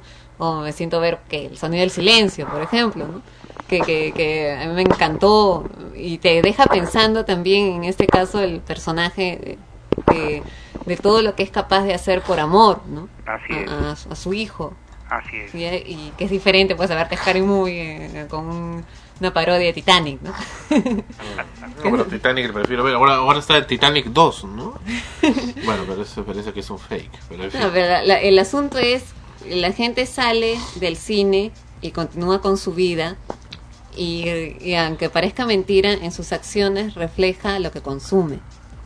A, eso es a, lo- a lo que creo que Fonchi ha tratado de, de decirnos y, y sí, lo siento así. O sea, ¿por qué hay tanta gente violenta? ¿Por qué nos, nos quejamos de que hay tanta juventud en esos momentos violenta? Eh, entonces tenemos que preguntarnos, aparte de el entorno familiar en el que vive, ¿qué está consumiendo? Efectivamente, yo, yo iba a eso y con esto quisiera... Y sobre ese culto al diablo, ¿no? Que ahora se tiende a hacer eso, ¿no? Así es, así es. Y, y es la, la reflexión a la que iba. Al final, eh, Sandro y, y- y Ana Rosa, el cine es una expresión cultural, es arte. Eh, y el arte pues va desde una obra tan maravillosa como Noche Estrellada de Van Gogh hasta este eh, yo recuerdo haber estado en un museo en el cual la gente, habían dos o tres críticos maravillados de una obra, cuando me acerco a observarla, era una lata de Coca-Cola pisada por la llanta de un auto que eh, botaba excremento la lata, o sea, dentro de la lata había excremento y al, al ser pisada por la por el auto botaba excremento. Y, y estos críticos eh, admiraban a la obra y hablaban maravillas del autor este eh, entiendo supongo y respeto que bajo ciertos cánones estéticos pero para mí eso no era arte no O como este caso que vimos, recuerdas Ana Rosa, que comentamos el año pasado, fue en extremos de ese artista que ama- amarró un perro este vivo y que lo cogió de la calle y el objetivo de, la expresión de arte entre comillas era ver cómo moría el perro de hambre. Así es. ¿Se- supiste de eso sí sí sí sí lo, lo, lo leí de- de- en la página web de ustedes. Eh, efectivamente o sea lamentablemente cuando decimos bueno ya el, el arte es subjetivo y depende de cada uno también podemos entrar dentro de un campo eh, peligroso porque como repito el arte es cultura y es la expresión de un espacio-tiempo histórico del planeta o el país en el que vives. Entonces ah, hay que tener cuidado al momento de, de apreciar arte y, y de valorarlo Me has hecho acordar un, una, un- uno de Condorito, que una vez le, vi, ¿no? Que Condorito estaba como pintor tratando de, pintar, pues, ¿no? Una obra de arte y no le salía nada. Y de la furia agarra el, el- tarro de pintura y lo tira. Y luego se ve en la siguiente figurita todos aplaudiéndolo. bien Alfonso muchas gracias Fonchi por haber estado con nosotros tu email para que te escriban mi correo electrónico es adk-811 arroba yahoo.es excelente y las gracias a ustedes una vez más por permitirme compartir con ustedes este espacio tan importante hasta el próximo programa entonces y que va a ser el martes listo Sandro estamos en contacto Cómo no. chao Cuídate. Bien, Fonche como cada semana en el programa Extremos. En esta ocasión, episodio 66. 6, 6. Falta son seis. Bueno, ya Oh. dentro de 600 programas será ese que acabas de mencionar. Volvemos, viene para todo, para alegría y algarabía de sus admiradores, Mary Gutiérrez. Volvemos. Viene ahora, antes de Mary y antes de los estrenos de Ana Rosa. Ana Torroja, el grupo Mecano y. Volvemos en extremos.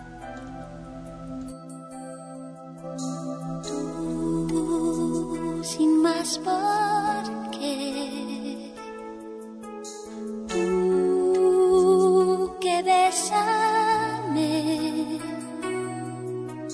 tú me tienes de furia,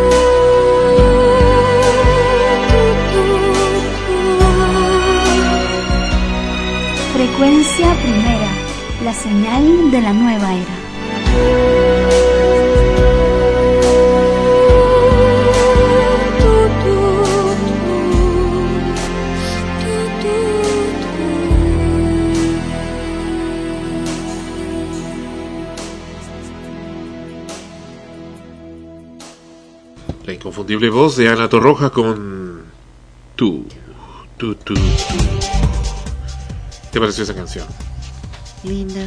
Es muy bonita, es muy bonita, es muy... La, el- no solo la, la música, y la letra, es, tiene un contexto bastante particular, ¿no? Como no común. Ah, Más a eso. O sea, no es la típica balada. Te deja una, una sensación así medio... Medio etérea. Ajá. Porque está volando, flotando. Bueno, Sí, mejor dicen- no, no. Ahora dicen que, que el que ahí es, es- son dos mujeres. O sea, lo que tratan. No, ese es este, la otra, mujer contra mujer. Eh, bueno, pero acá, o sea, no especifica. No es que como que- ¡Ay, qué rico! Bueno, sin palabras. Bien, eh, y hablando de Ay, qué rico, está con nosotros. eh, para todos sus admiradores que han abarrotado la central de teléfonos de, de frecuencia primera en esta oportunidad y también por internet que exigen, demandan, ordenan, comandan la presencia de su ídolo, Mary Gutiérrez, que está aquí con nosotros en el programa. Hola Mary. Hola Sandro, ¿cómo estás? Hola admiradores que no conozco. ¿Qué Bueno, bueno, ella tu clásico silencio. Bueno, te escuchamos. Sí, bueno, hoy día, bueno, como Hoy, no hoy día. Pero hoy, como sabrán, no he podido estar con ustedes. Oh, acabamos de darnos cuenta.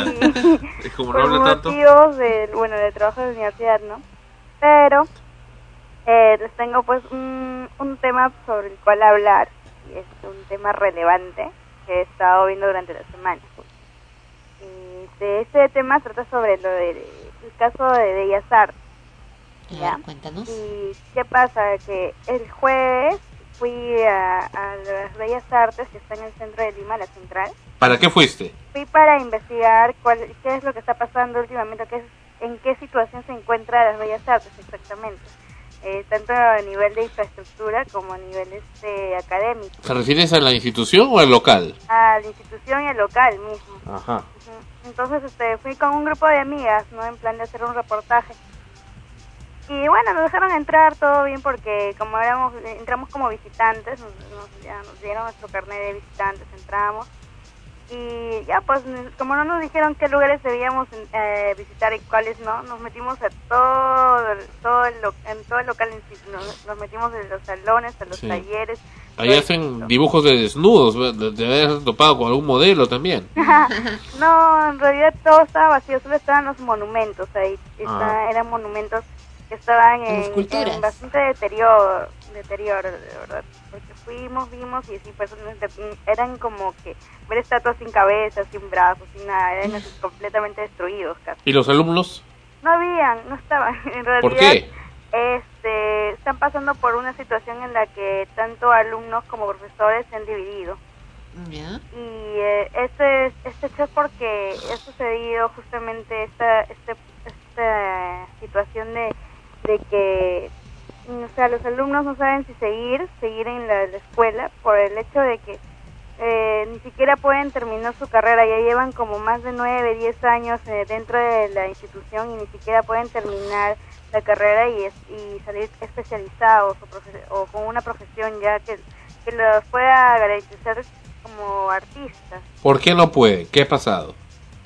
Lo que pasa es que cada vez que ellos intentan, o sea, que ya intentan este terminar su carrera, les aumentan un curso más en la currícula.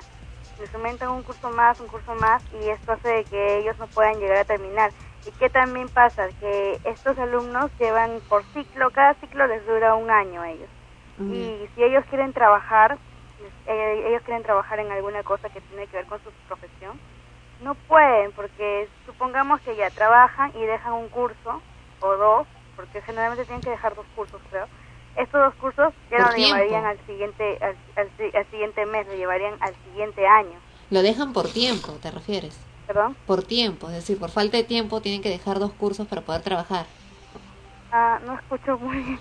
Me, me- te pregunto si es que esto lo hacen por falta de tiempo, es decir, que, que no les alcanza el tiempo y se ven obligados a dejar un par de cursos para poder ocupar ese tiempo en el trabajo. Claro, porque, bueno, como pudimos hablar justo el viernes, entrevistamos a varios de sus alumnos, nos dijeron que ellos, este, cuando trabajaban, eh, tenían que dejar uno o dos cursos por lo mismo de que todos esos cursos están así distribuidos eh, durante un horario así que los ocupe ca- casi todo el día.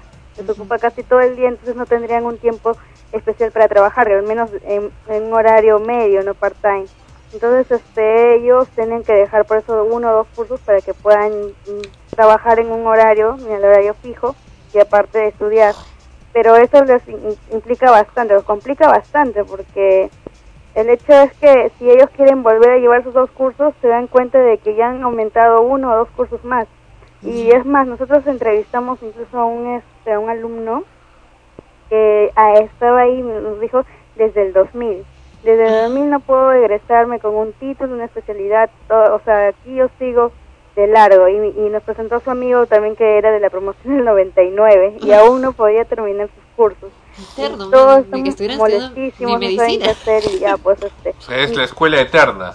Sí, es la escuela, la escuela eterna. Y lo mismo es que también están molestos por el hecho de que ni siquiera el, minis- el Ministerio de Educación los apoya, porque dicen que el Ministerio es el de los oídos sordos.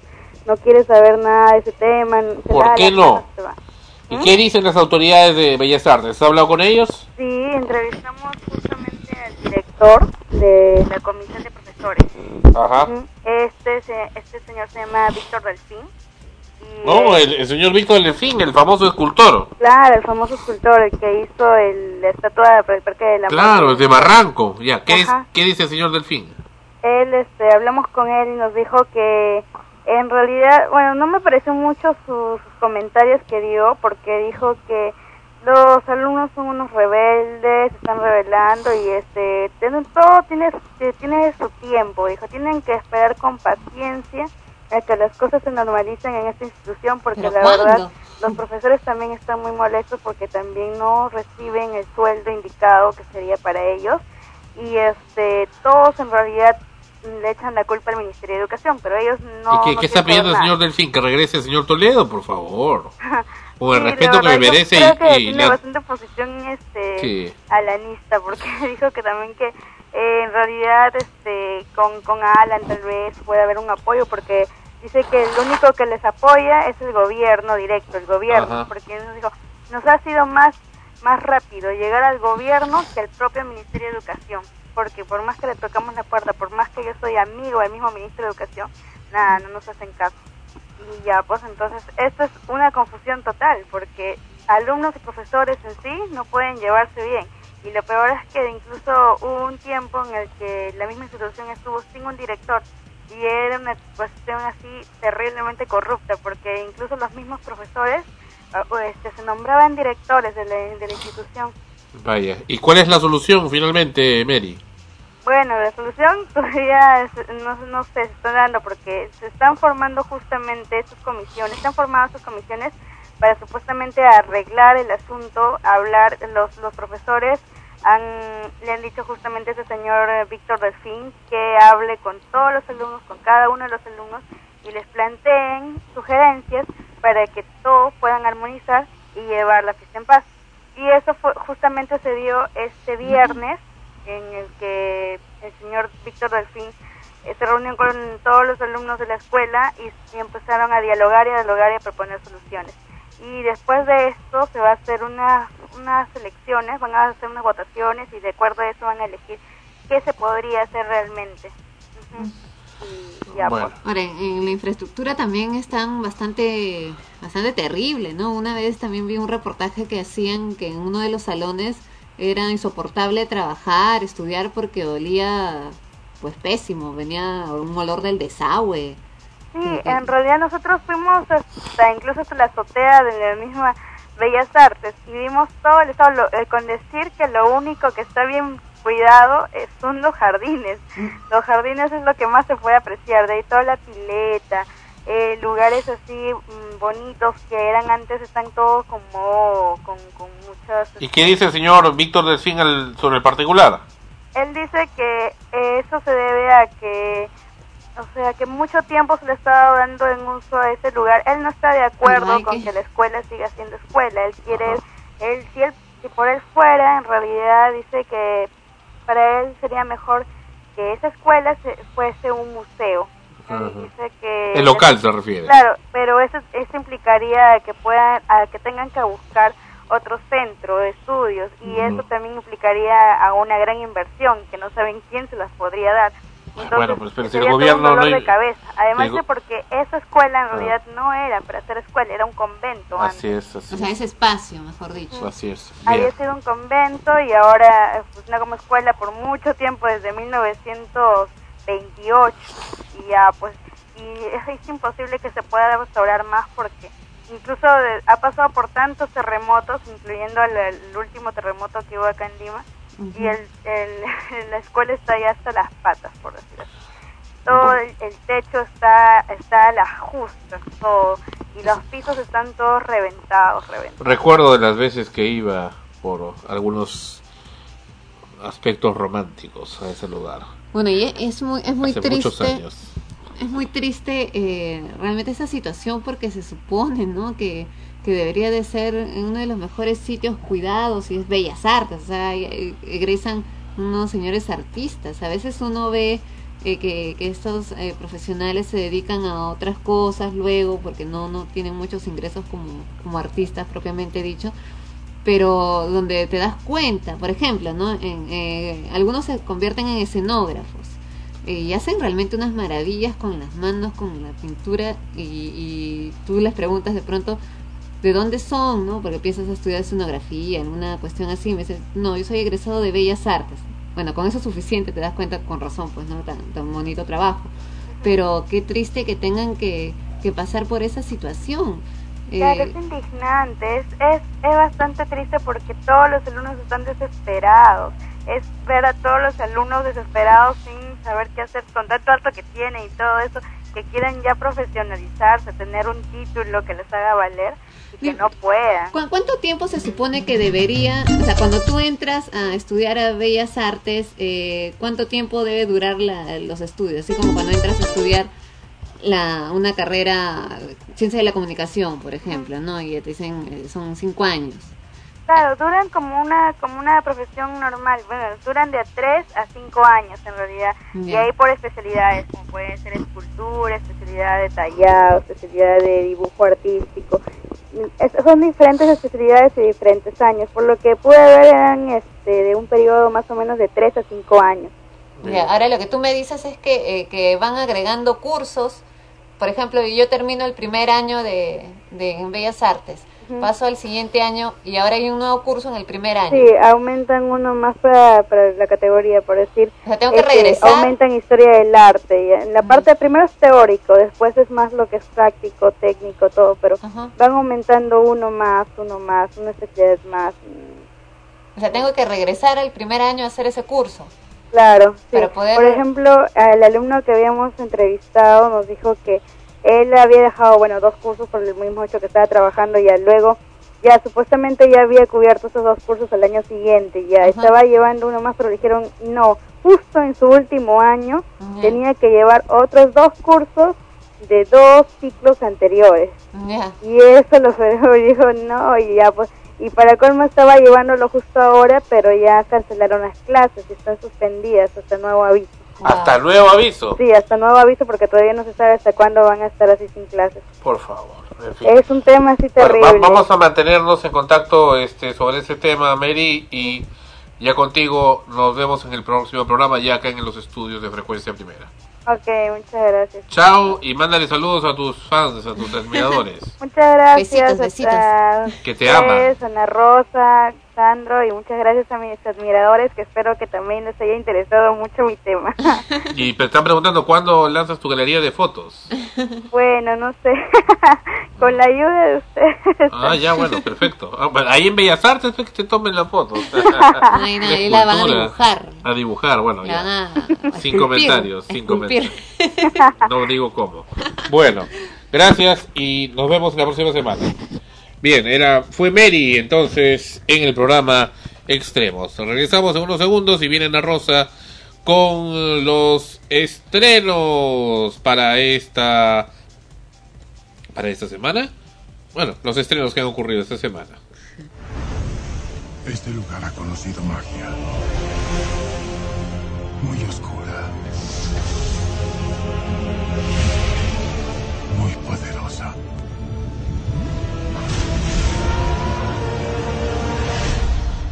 Esta vez no creo poder destruirla solo.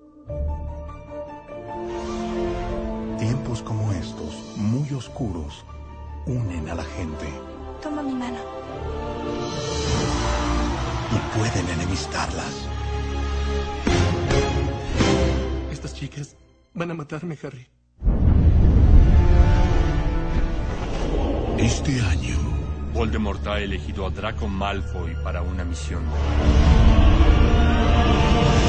La maldad pasará de su mundo hacia el nuestro. Estos son momentos de insensatez, de locura. Y la hora más oscura. Esto es superior a lo que imaginé. Está a punto de llegar. En mi vida he visto cosas verdaderamente terribles. Ahora sé que tú verás peores.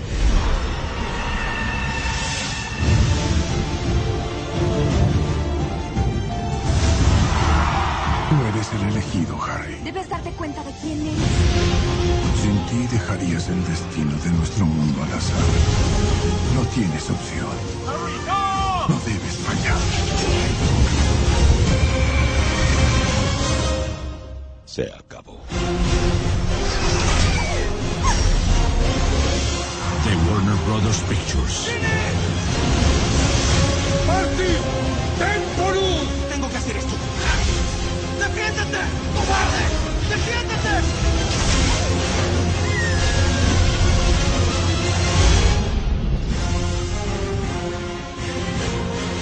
Así es, esa es la promoción de Harry Potter 6 y El Príncipe Mestizo. Y antes de ir con los estrenos de la Rosa, nos sorprendimos con un tremendo, tremendo estreno con Leonardo DiCaprio y la secuela de Titanic. Así como lo escuchan, así es. La secuela de Titanic, dirigida por James Cameron, que habría estado siendo grabada eh, en forma secreta, inclusive después del estreno, pocos días después del estreno en los cines a nivel mundial de Titanic. Allá, que ¿por qué año fue? ¿Año 2002?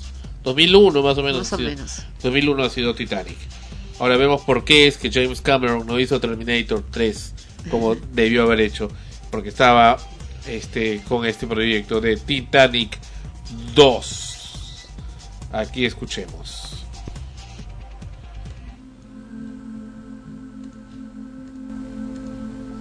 Is there anyone alive out there? Can anyone hear me?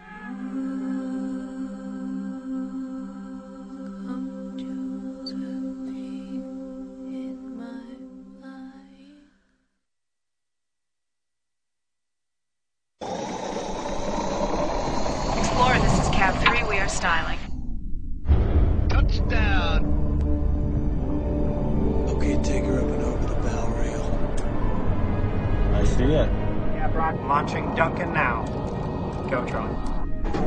Okay, steer Duncan down the hole and go to the floor. I think the old lady dropped the diamond around here. We'll find it yet. Dropping down along the hull. Keep your eyes peeled, boys.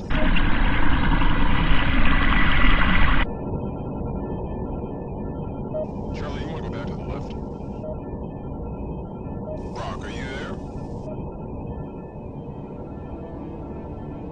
Brock, you seeing this? Is that ice? As one journey ends, another begins.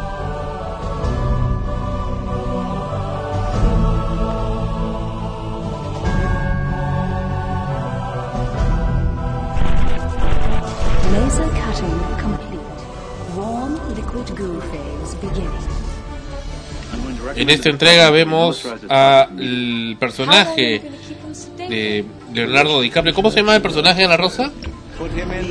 Jack. Jack Dawson. Jack Dawson, que es de encontrado eh, por el mismo investigador que estaba investigando el tema de la, de la joya esta y lo encuentra en un cubo de hielo prácticamente, lo saca y con unos equipos especiales criogénicos lo descongelan y lo reviven, pero él reaparece en la actualidad y entonces trata de buscar a Rose, que ya tendría más de 100 años, 102 años, pero eh, la policía no sabe qué hacer con esto. Y entonces, eh, porque se supone que él no debería estar vivo. Y tratan de buscarlo. Y además que iba a cobrar todo el seguro de lo de, de- la empresa esta naviera. y lo van buscando por aire, tierra y cielo porque es prácticamente un freak el hombre. Es- un resucitado, es un hombre que tiene más de 100 años en realidad. Y, y se ve como joven. Entonces él pasea por la Nueva York actual, ve las representaciones artísticas que han hecho de Titanic y busca a Rose, trata de buscar a Rose a través del Google, a través de diferentes eh, formas eh, actuales de hacerlo y hasta que se da cuenta que Rose ya habría muerto hacía unos cuantos días. Se pone al día también de toda la tecnología que había ocurrido en esos eh, cerca de 90 años y trata de buscarla, pero le dicen pues Rose ha muerto. Si es la verdad, él sale, sale a buscar a, Rose. Jack Dawson sale a buscar a Rose por las calles de Nueva York, mientras es perseguido por, la, por las autoridades que tratan de, de encontrarlo, porque él es un, un fenómeno de la naturaleza prácticamente. Incluso entra un musical de Titanic y, y ven, bueno, que han hecho varios musicales de Titanic y pues y le da tristeza el, estar apreciando eso que lo tomen tan a la ligera cuando él en realidad lo vivió.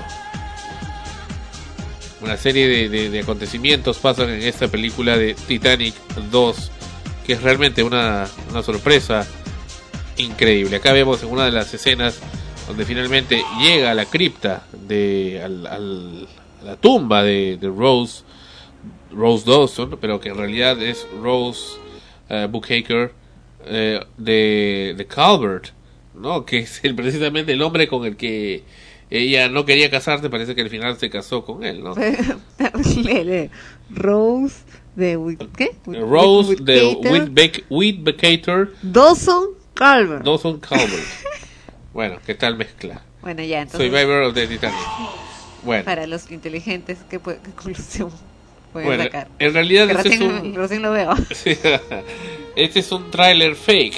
Este no existe, pero es bastante real para quienes lo puedan ver.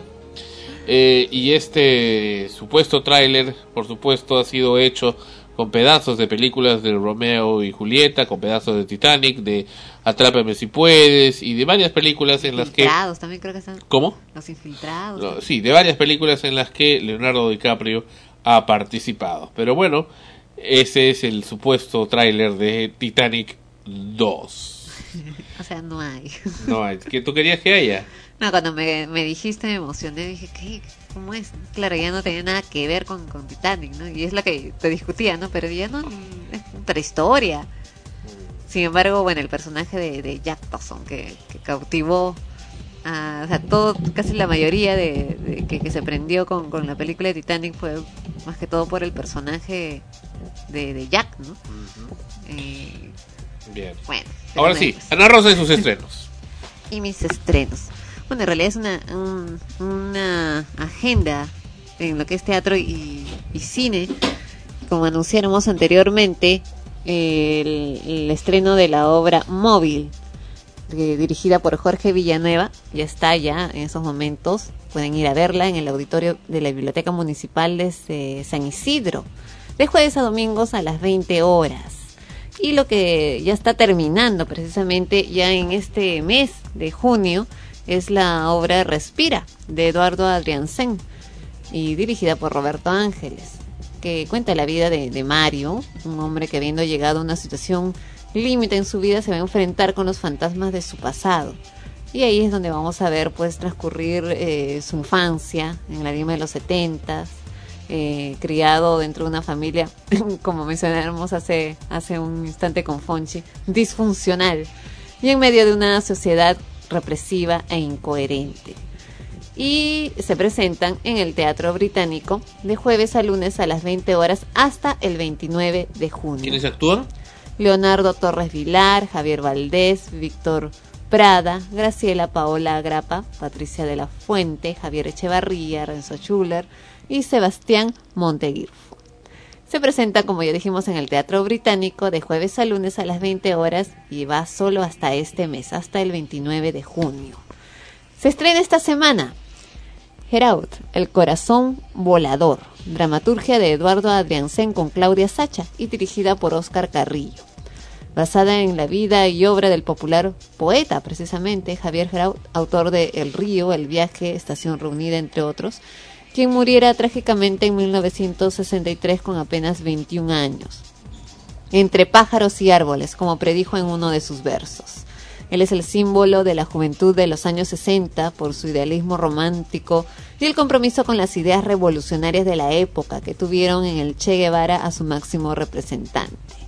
El vestuario y el lenguaje de aquellos años nos hará viajar en el tiempo, cuando la poesía era una forma de entender la vida y se creía en ideales capaces de cambiar el mundo, y por sobre todo es una historia sobre lo mejor que puede tener la juventud. El elenco estaba conformado por Franklin Dávalos, Sonia Seminario, Elvira de la Puente, Carlos Mesta, Camila McLennan, Juan Carlos Pastor, Andrés Silva y Tommy Párraga, y dirigida por Oscar Carrillo. Ellos se van a estar presentando en el Teatro de la Alianza Francesa a partir del viernes 12 de junio a las 20 horas e irán de jueves a lunes. Mágicamente Amigos, un eh, teatro de muñecos, granito cafecito, un espectáculo para toda la familia. En Mágicamente Amigos se encuentran por voluntad del destino y como vecinos Don Simeón y Doña Berenice, sin olvidar las viejas costumbres de barrio donde unos y otros se vigilan mutuamente, se empiezan a hostigar porque no respetan sus diferencias y cada uno quiere imponer su propia costumbre al otro. Está la fuerza de sus conjuros que logran despertar a un monstruo que plácidamente duerme y quien no les va a perdonar el haberle despertado. Furioso el monstruo quiere desaparecer a don Simeón y doña Berenice, y ellos en su angustia, después de haber sido perseguidos y al no hallar refugio para su afán, encuentran por casualidad una palabra mágica que hace desaparecer al monstruo. Es en esa alegría inusitada que ha aflorado al estar libres de peligro que don Simeón le propone a doña Berenice matrimonio. Ella acepta con una condición, que no vaya a cambiar nunca. Unidos sus esfuerzos, conjuros y encantamientos, salen a pregonar alegría y felicidad por el mundo. El libreto está a cargo de Víctor Vesga y Rosario Velo. Bello. Elaboración de muñecos y escenografía de granito cafecito. Y los titiriteros, Víctor Vesga y Rosario Bello. Música en vivo, Luis Alberto Bello Ariza. Y el lugar donde se, están, se estarán presentando es el Teatro del Centro Cultural de la Universidad Católica a partir del sábado 13 de junio a las 16 horas e irán todos los sábados y domingos a esta hora, 16 horas. Y próximamente, próximamente porque todavía viene en el siguiente mes, es la obra Mal de Juventud, escrita en 1926 eh, por el autor alemán Ferdinand Bruckner. Nos habla de las turbulencias, el deseo y la represión de un grupo de jóvenes estudiantes de medicina reunidos en una pensión, quienes se encuentran en un constante juego destructivo con su sexualidad, los excesos y la dependencia mutua en su búsqueda por darle sentido a su vida. La obra se va a estrenar el sábado 11 de julio a las 20 horas e irá de jueves a lunes en el Teatro del Centro Cultural de la Universidad Católica. Cine, lo que se estrenó esta semana, Rápido y Fogoso, Sex Drive. El filme está basado en la novela All the Way de Andy Behrens. En, con el propósito de perder su virginidad, un joven de 18 años se enfrascará en un viaje lleno de hilarantes desventuras en Rápido y Fogoso película estadounidense que llega a las pantallas de Perú. Ian Lafarty se dispone a recorrer el país con sus mejores amigos Lance y Felicia para tener un encuentro sexual con una chica que conoció a través del Internet. Pero su objetivo se convertirá en una experiencia no tan agradable que cambiará sus vidas para siempre. Otra obra estrenada esta semana, obra no película, eh, Mi hermano, yo y nuestra novia. Dan, Stephen Curry, columnista de un periódico local, vive con el recuerdo de su esposa fallecida y dedicado por completo a sus tres hijos. Pero su vida va a cambiar radicalmente cuando conoce a Mary, la nueva novia de su hermano menor. Y finalmente, lo que comentábamos al inicio del programa con Sandro, Terminator Salvation. En esta nueva y muy esperada entrega de la saga de Terminator que transcurre en un post-apocalíptico 2018, Christian Bale interpreta a John Connor el hombre destinado a liderar la resistencia de los humanos contra Skynet y su ejército de Terminators. Pero el futuro en el que a Connor le enseñaron a creer se ve alterado en parte por la aparición de Marcus Wright, un extraño cuyo último recuerdo es haber estado en el corredor de la muerte, es decir, a punto de morir. No les vamos a, contar más de- del contenido porque tienen que ir a verla, pero a manera general les decimos que a pesar de que no siga específicamente la línea de las dos películas más representativas de Terminator, la primera y la segunda, eh, digamos que, que tratan de relacionarla un poco. Eh, tiene bastante acción, es bastante eh, entretenida. Y, bueno, ¿no? Eh, para ir a verla está bien. A mí me gustó, me gustó, me, me entretuve bastante. Pero como que una extraña, ¿no? Un poco la, la, ese feeling que, que caracterizó a las dos primeras, la historia original, mejor dicho. Que como repito, no se desprende, no es, eh, no es que sea otra historia, sino que simplemente está en otro tiempo. Ya cuando la vean van a entender por qué decimos esto. Y para los admiradores y seguidores de Linda Hamilton, Linda Hamilton sí aparece en la película. No le vamos a decir cómo, pero sí aparece. Ha grabado especialmente para la película. Y también aparece Arnold Schwarzenegger. Así es. Y aparece incluso más de lo que pensaba. Aparece un poco hasta más de lo que pensaba. Tampoco le vamos a decir cómo, o si le decimos en cómo, no, no, no, cómo no. aparece vestido. No, que vayan a verla para que ahí también co- eh, puedan disfrutar. De, de- así como nosotros fuimos, tienen derecho a, a- a descubrirlo por sí mismos. Lo único que digo es que Joseph va a estar encantado de verlo a Arnold Ya pues, ya. Cuando no, Sandro siempre metiendo la cuchara para adelantar los hechos de una película que, que los demás no han visto. Una cólera me da cuando haces eso. Gracias por estar con nosotros en Extremos. El próximo programa de episodio 67 será el día. ¿Qué día va a ser? Ta, ta, ta, tan, el día martes 16 de junio a las 00 horas, es decir, de 15 para 16 de junio 2009, debido a que Ana Rosa y quienes habla Sandro Parodi nos vamos de tour fue para una cobertura periodística fuera de la ciudad de Lima. Así que están con los demás programas de frecuencia primera y por supuesto con las repeticiones del episodio 66 que actualmente escuchan. Gracias, Hasta la próxima semana. hasta la próxima semana. Cuídense, coman bien, coman rico, coman nutritivo. Extremos llegó a ustedes por cortesía de cotear.pe. En el Perú, comprar o vender por internet es cotear. Este programa se retransmite en la earthmusicnetwork.com slash extremos. Escriba extremos, extremos arroba frecuenciaprimera.org. Ha sido una realización de frecuencia primera RTVN, Lima 2009, derechos reservados.